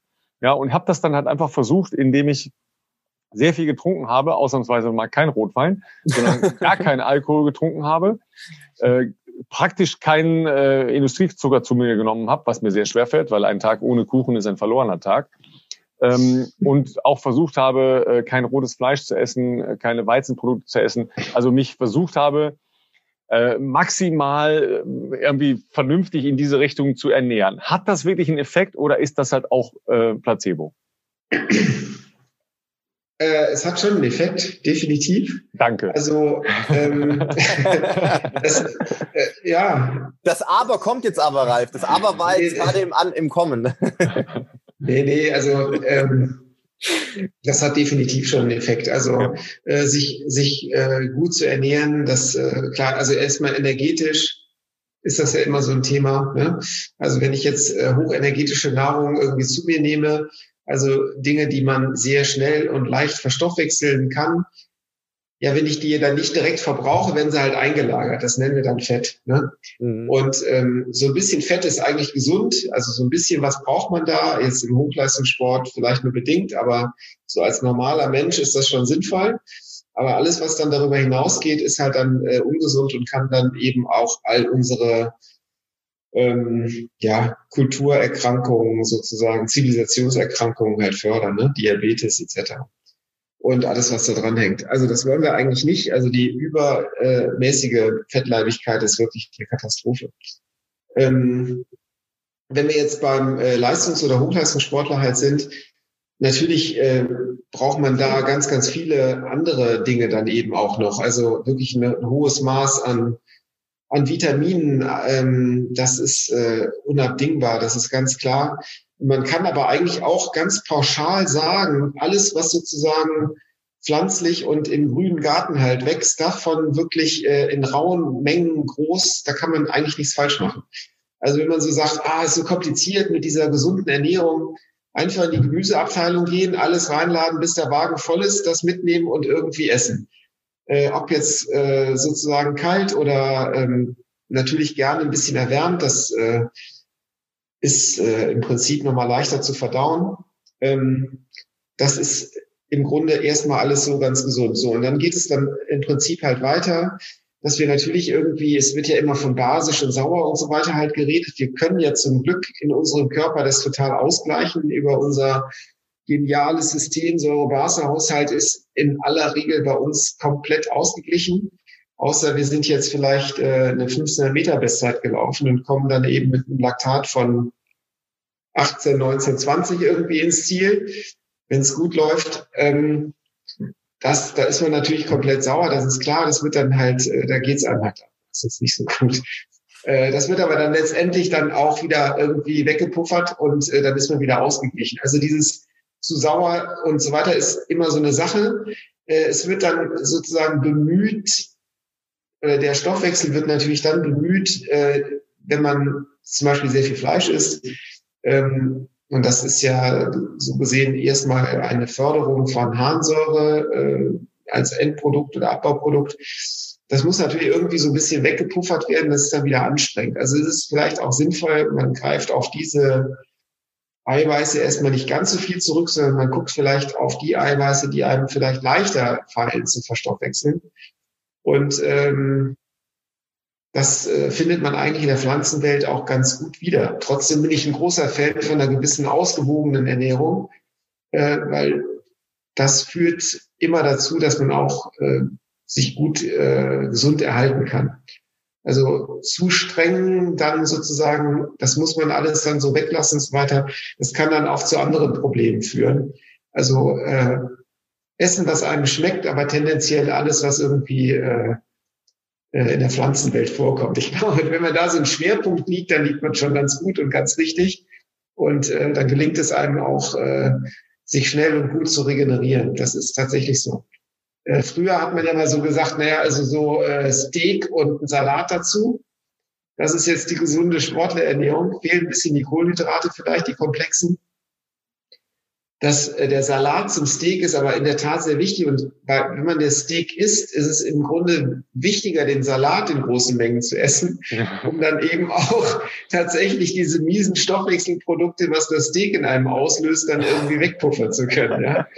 Also es ist so ein bisschen wie einen Magenschutz zu nehmen, wenn man eine Tablette nimmt. Also äh, das, glaube ich, kann man besser machen. Ne? Also ähm, und aber trotzdem will ich das nicht verteufeln, ab und an mal ein bisschen Fleisch zu essen, aber es sollte nicht der Schwerpunkt in der Ernährung sein. Ja, und, und äh, mein Lieblingsthema äh, Zucker, ja, ich bin da auch hm, komplett Zucker, addict, ja. äh, logischerweise, aber äh, Zucker, äh, wir werden natürlich nicht die Menschen, also die, die menschliche äh, Entwicklungsform, die wir werden, wenn wir keinen Zucker äh, hätten und nicht in der Lage wären, Zucker zu verstoffwechseln, ja, weil das ja ein ganz, ganz wesentlicher Punkt in unserem Stoffwechsel ist. Ähm, nur wir reden ja jetzt hier über ähm, Raffinadezucker und Industriezucker, der in, in jedem Lebensmittel fast wiederzufinden ist. Ja. ja, aber es ist manchmal auch ganz erstaunlich, wie furchtbar Fructose beispielsweise ist, also der Fruchtzucker. Ähm, da muss man auch extrem aufpassen. Also eigentlich ist der Fruchtzucker fast noch schlimmer und kann einen noch schneller in so einen Diabetes treiben als der sogenannte Industriezucker. Und ähm, es gelingt sogar, sich eine Leberzirrhose mit Orangensaft äh, anzueignen. Das geht also auch. Also man muss da enorm aufpassen. Also fünf Liter Orangensaft am Tag, weil man denkt, das sei so gesund, ist tatsächlich sehr schädlich. Und ähm, auch da kommt es wie immer aufs Maß an. Ne? Und was den, was den Zucker betrifft, ja in der Tat, wenn du das nicht verstoffwechselst, wird es halt irgendwo an einer anderen Stelle eingelagert.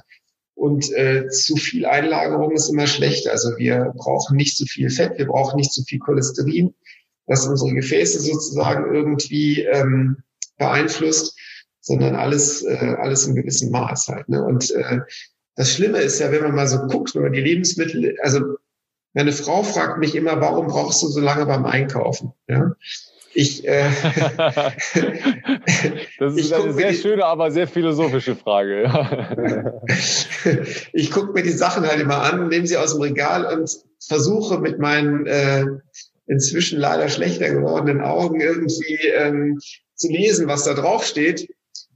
Und in vielen dieser Produkte findest du einfach Unmengen von Zucker. Und das ist eine Katastrophe. Das ist ja, äh, ja, man wird so abhängig davon. Und wir sehen es auch bei unseren Kindern, wenn sie halt so richtig äh, diese, diese Zuckermengen in sich reinstopfen, was dann mit denen so passiert. Also es gibt äh, Leute, die sagen, im Grunde ist es fast wie eine Droge. Will es nicht so weit gehen, dass das wie Kokain ist, aber es putscht unglaublich auf wenn man das äh, in einer großen Menge eben zu sich nimmt. Aber es fällt leider auch genauso wieder ab. Und der Körper verlangt plötzlich danach. Und das heißt, dass so ein gewisses Suchtpotenzial dann plötzlich entstehen kann. Und das ist so verheerend an der Sache, wenn sozusagen überall sich der Zucker so ein bisschen einschmuggelt. Ähm, ne, du denkst, du isst ein gesundes Müsli, guckst drauf und denkst so, scheiße, da ist ja auch ganz, ganz viel Zucker drin. Ja, das will ich aber eigentlich gar nicht. Und äh, deshalb lohnt es sich manchmal, äh, ich sag mal, fünf Minuten länger im Einkauf zu äh, investieren und einfach mal zu gucken, was da so drin ist. Und ähm, ja, das einfach mal so ein bisschen auszusortieren. Ne? Ja, vielleicht äh, kauft deine Frau dir beim äh, nächsten Geburtstag äh, eine etwas bessere Brille, also eine, eine, eine dickere Brillenstärke. ja, dann geht's vielleicht schneller, keine Ahnung. Du, ich habe ja dasselbe Problem. Ne? Wir sitzen ja hier beide als Brillenschlangen. Ja, äh, das ist ja so, ganz ganz klar. Äh, ich habe jetzt auch leider gerade ein bisschen Hunger gekriegt, ja, weil ich war vorhin laufen, äh, Philipp, ja, äh, ne, Tabata schnell, ja äh, und noch Radfahren äh, hinten raus äh, zum wieder, äh, hier. Nee, zum Oder? Abpuffern. Ne? Ah, okay. Zum Abpuffern, okay. ja, ganz locker, weg, weg verstoffwechseln. Ne? Aber, aber, aber, aber Ralf, ich, muss, ich habe eine schlechte Nachricht jetzt für dich. Du solltest ein bisschen hungern weil das tatsächlich äh, wohl so, also so sieht es wohl so aus, dass Hungern unser Genom stabilisiert. Also, I know it, I know it. Ja, also wir hatten ja, äh, daran sieht man, dass du nicht alle unsere Podcasts gehört hast, äh, aber nicht, äh, Asche, Asche auf dein Haupt, noch nicht alle. Ja, das haben wir natürlich in unserem Dr. File Special sauber rausgearbeitet. Sehr gut. Ja, äh, das ja auch ähm, als ein, er nennt es Game Changer tatsächlich ja, äh, dass man in dem, in dem Leistungsbereich, wir reden jetzt vom Leistungsbereich, ja, ja. Ähm, dann tatsächlich eine, ähm, eine Verlängerung des Trainings, ja, indem man nicht direkt nach einer moderaten Ausdauerbelastung mhm. zuführt, sondern Hunger, also ne, wartet mhm. einfach, ja. Also, ja, meine, wir reden ja nicht über Hungern jetzt, ja. Also nee. das ist ja Quatsch, sondern einfach wartet. Ja, aber äh, wenn du anfängst über Zucker zu reden und über Steak und Salat und ist so weiter, ja, dir, ne? ja, dann äh, fängt halt an, ne? dann kriege ich halt richtig Hunger. Ja. ähm, deshalb, äh, ihr Lieben, halt noch eine ganz wesentliche Frage für mich, ja. Äh, Philipp, warum willst du eigentlich dauernd Marathon laufen? Nein, das weiß ich schon. Ja. Ähm, Jens, warum bist du nie Marathon gelaufen? ähm, es gab mal so einen Trainer von mir, der hat immer gesagt, äh, oder auch äh, irgendwann später, äh, Marathontraining ist gesund, Marathonlaufen ist ungesund.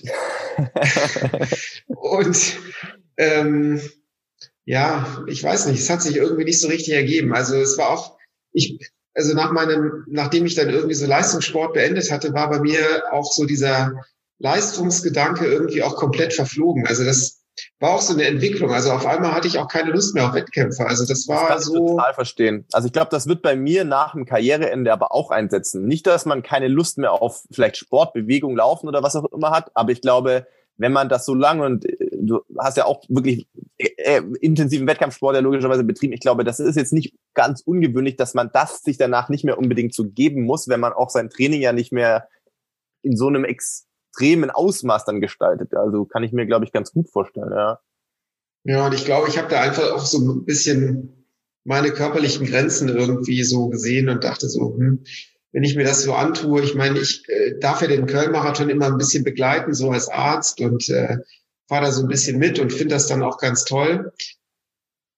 Ach, aber irgendwie so richtig gereizt hat's mich nicht. Und ähm, aber ich finde es bewundernswert. Also ich finde das super, wenn die das so machen. Und Halbmarathon könnte ich mir noch eher vorstellen.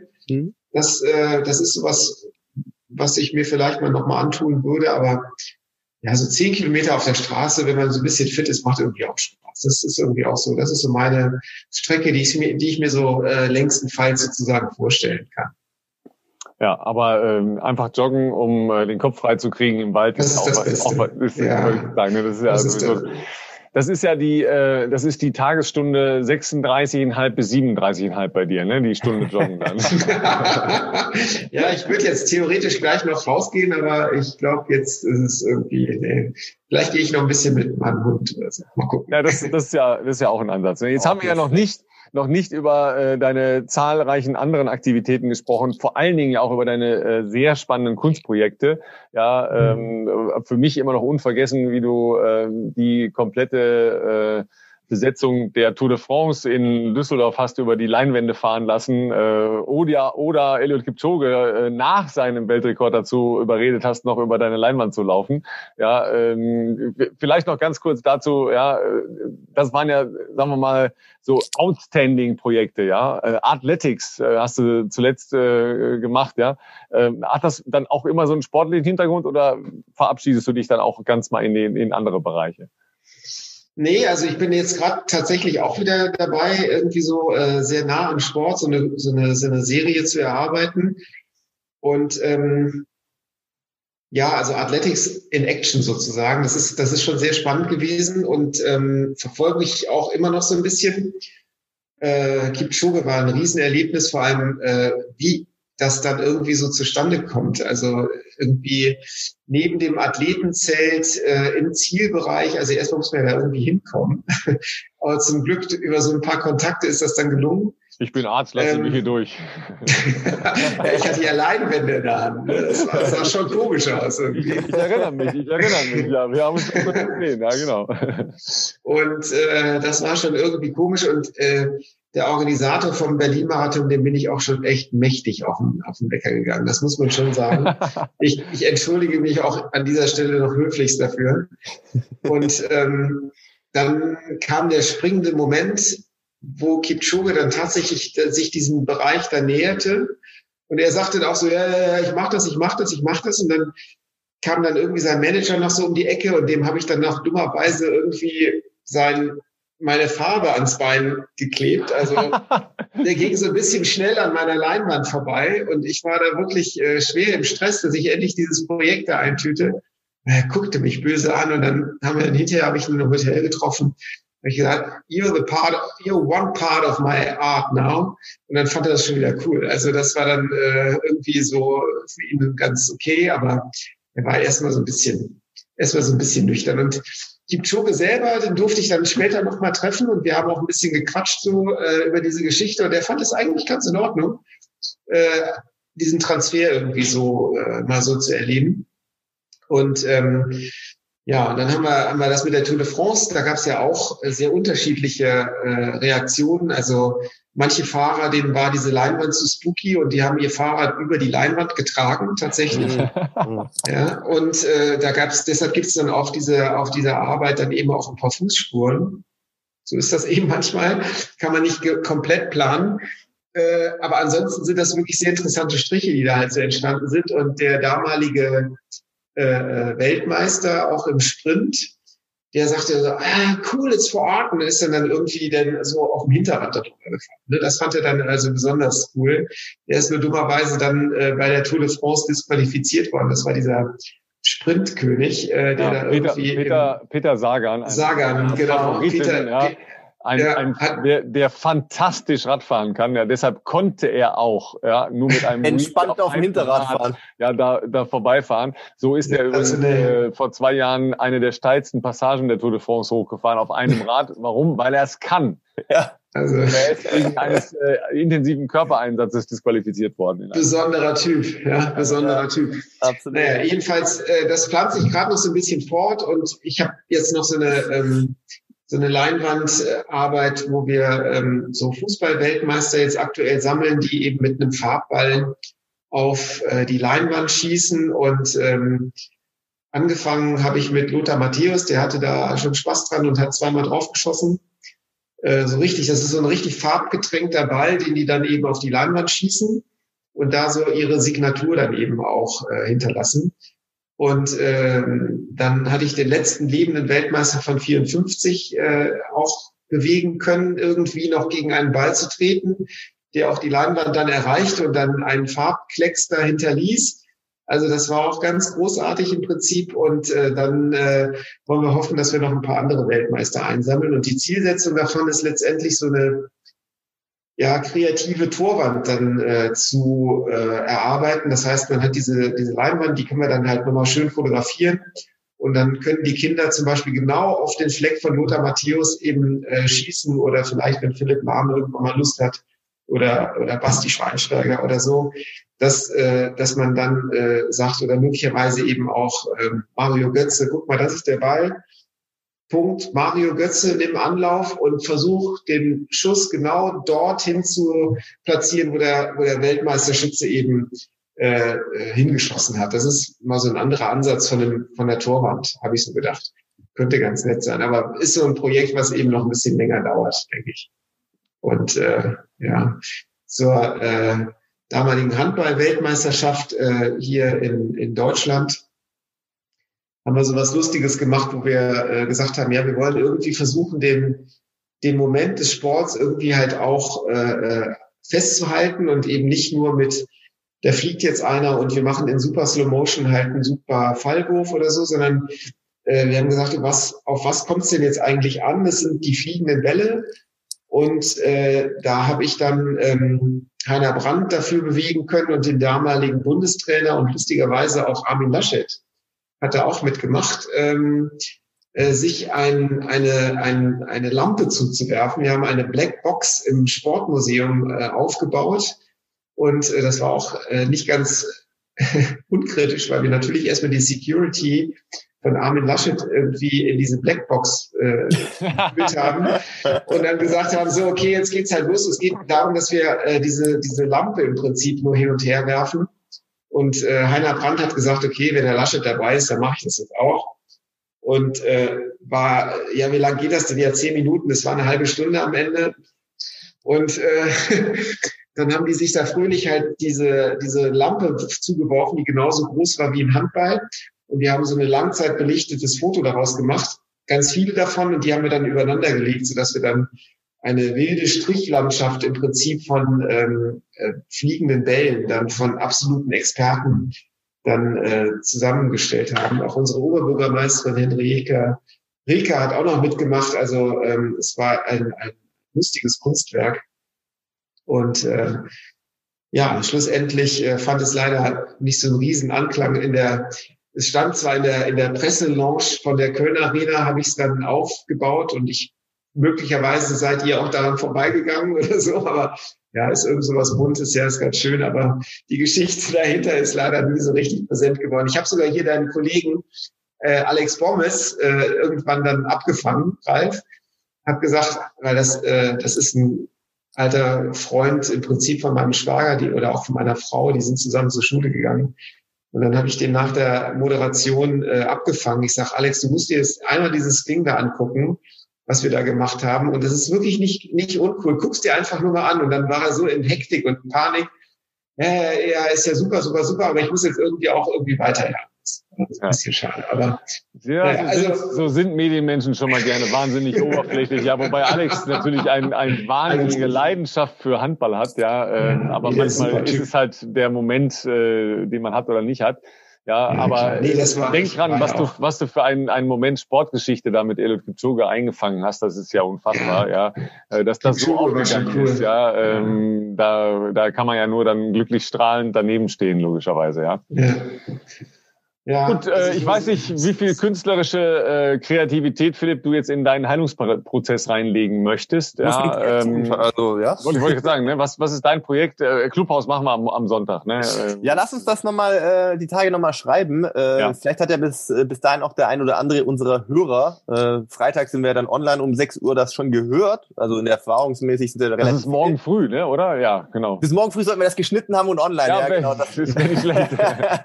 Aber dann, also wer die App schon hat, kann sich da ja schon mal äh, äh, sich das notieren, dass wir da am Sonntag was machen und die alle anderen äh, sucht euch jemanden, der euch einladen kann. Äh, alle Apple-Geräte funktioniert das. Dann können wir da vielleicht noch einen Live-Talk am äh, ja, mal gucken, Sonntag, Nachmittag oder was auch immer, Sonntag ja, vielleicht genau. irgendwie äh, auf Clubhouse noch machen. Und äh, wer Menschen äh, bewegen möchte, malbewegen.de ja, ich werde das in den so, äh, Shownotes verlinken. Genau. Und ähm, da ähm, sind nicht nur äh, Initiativen willkommen, sondern auch Spenden willkommen, logischerweise, ja.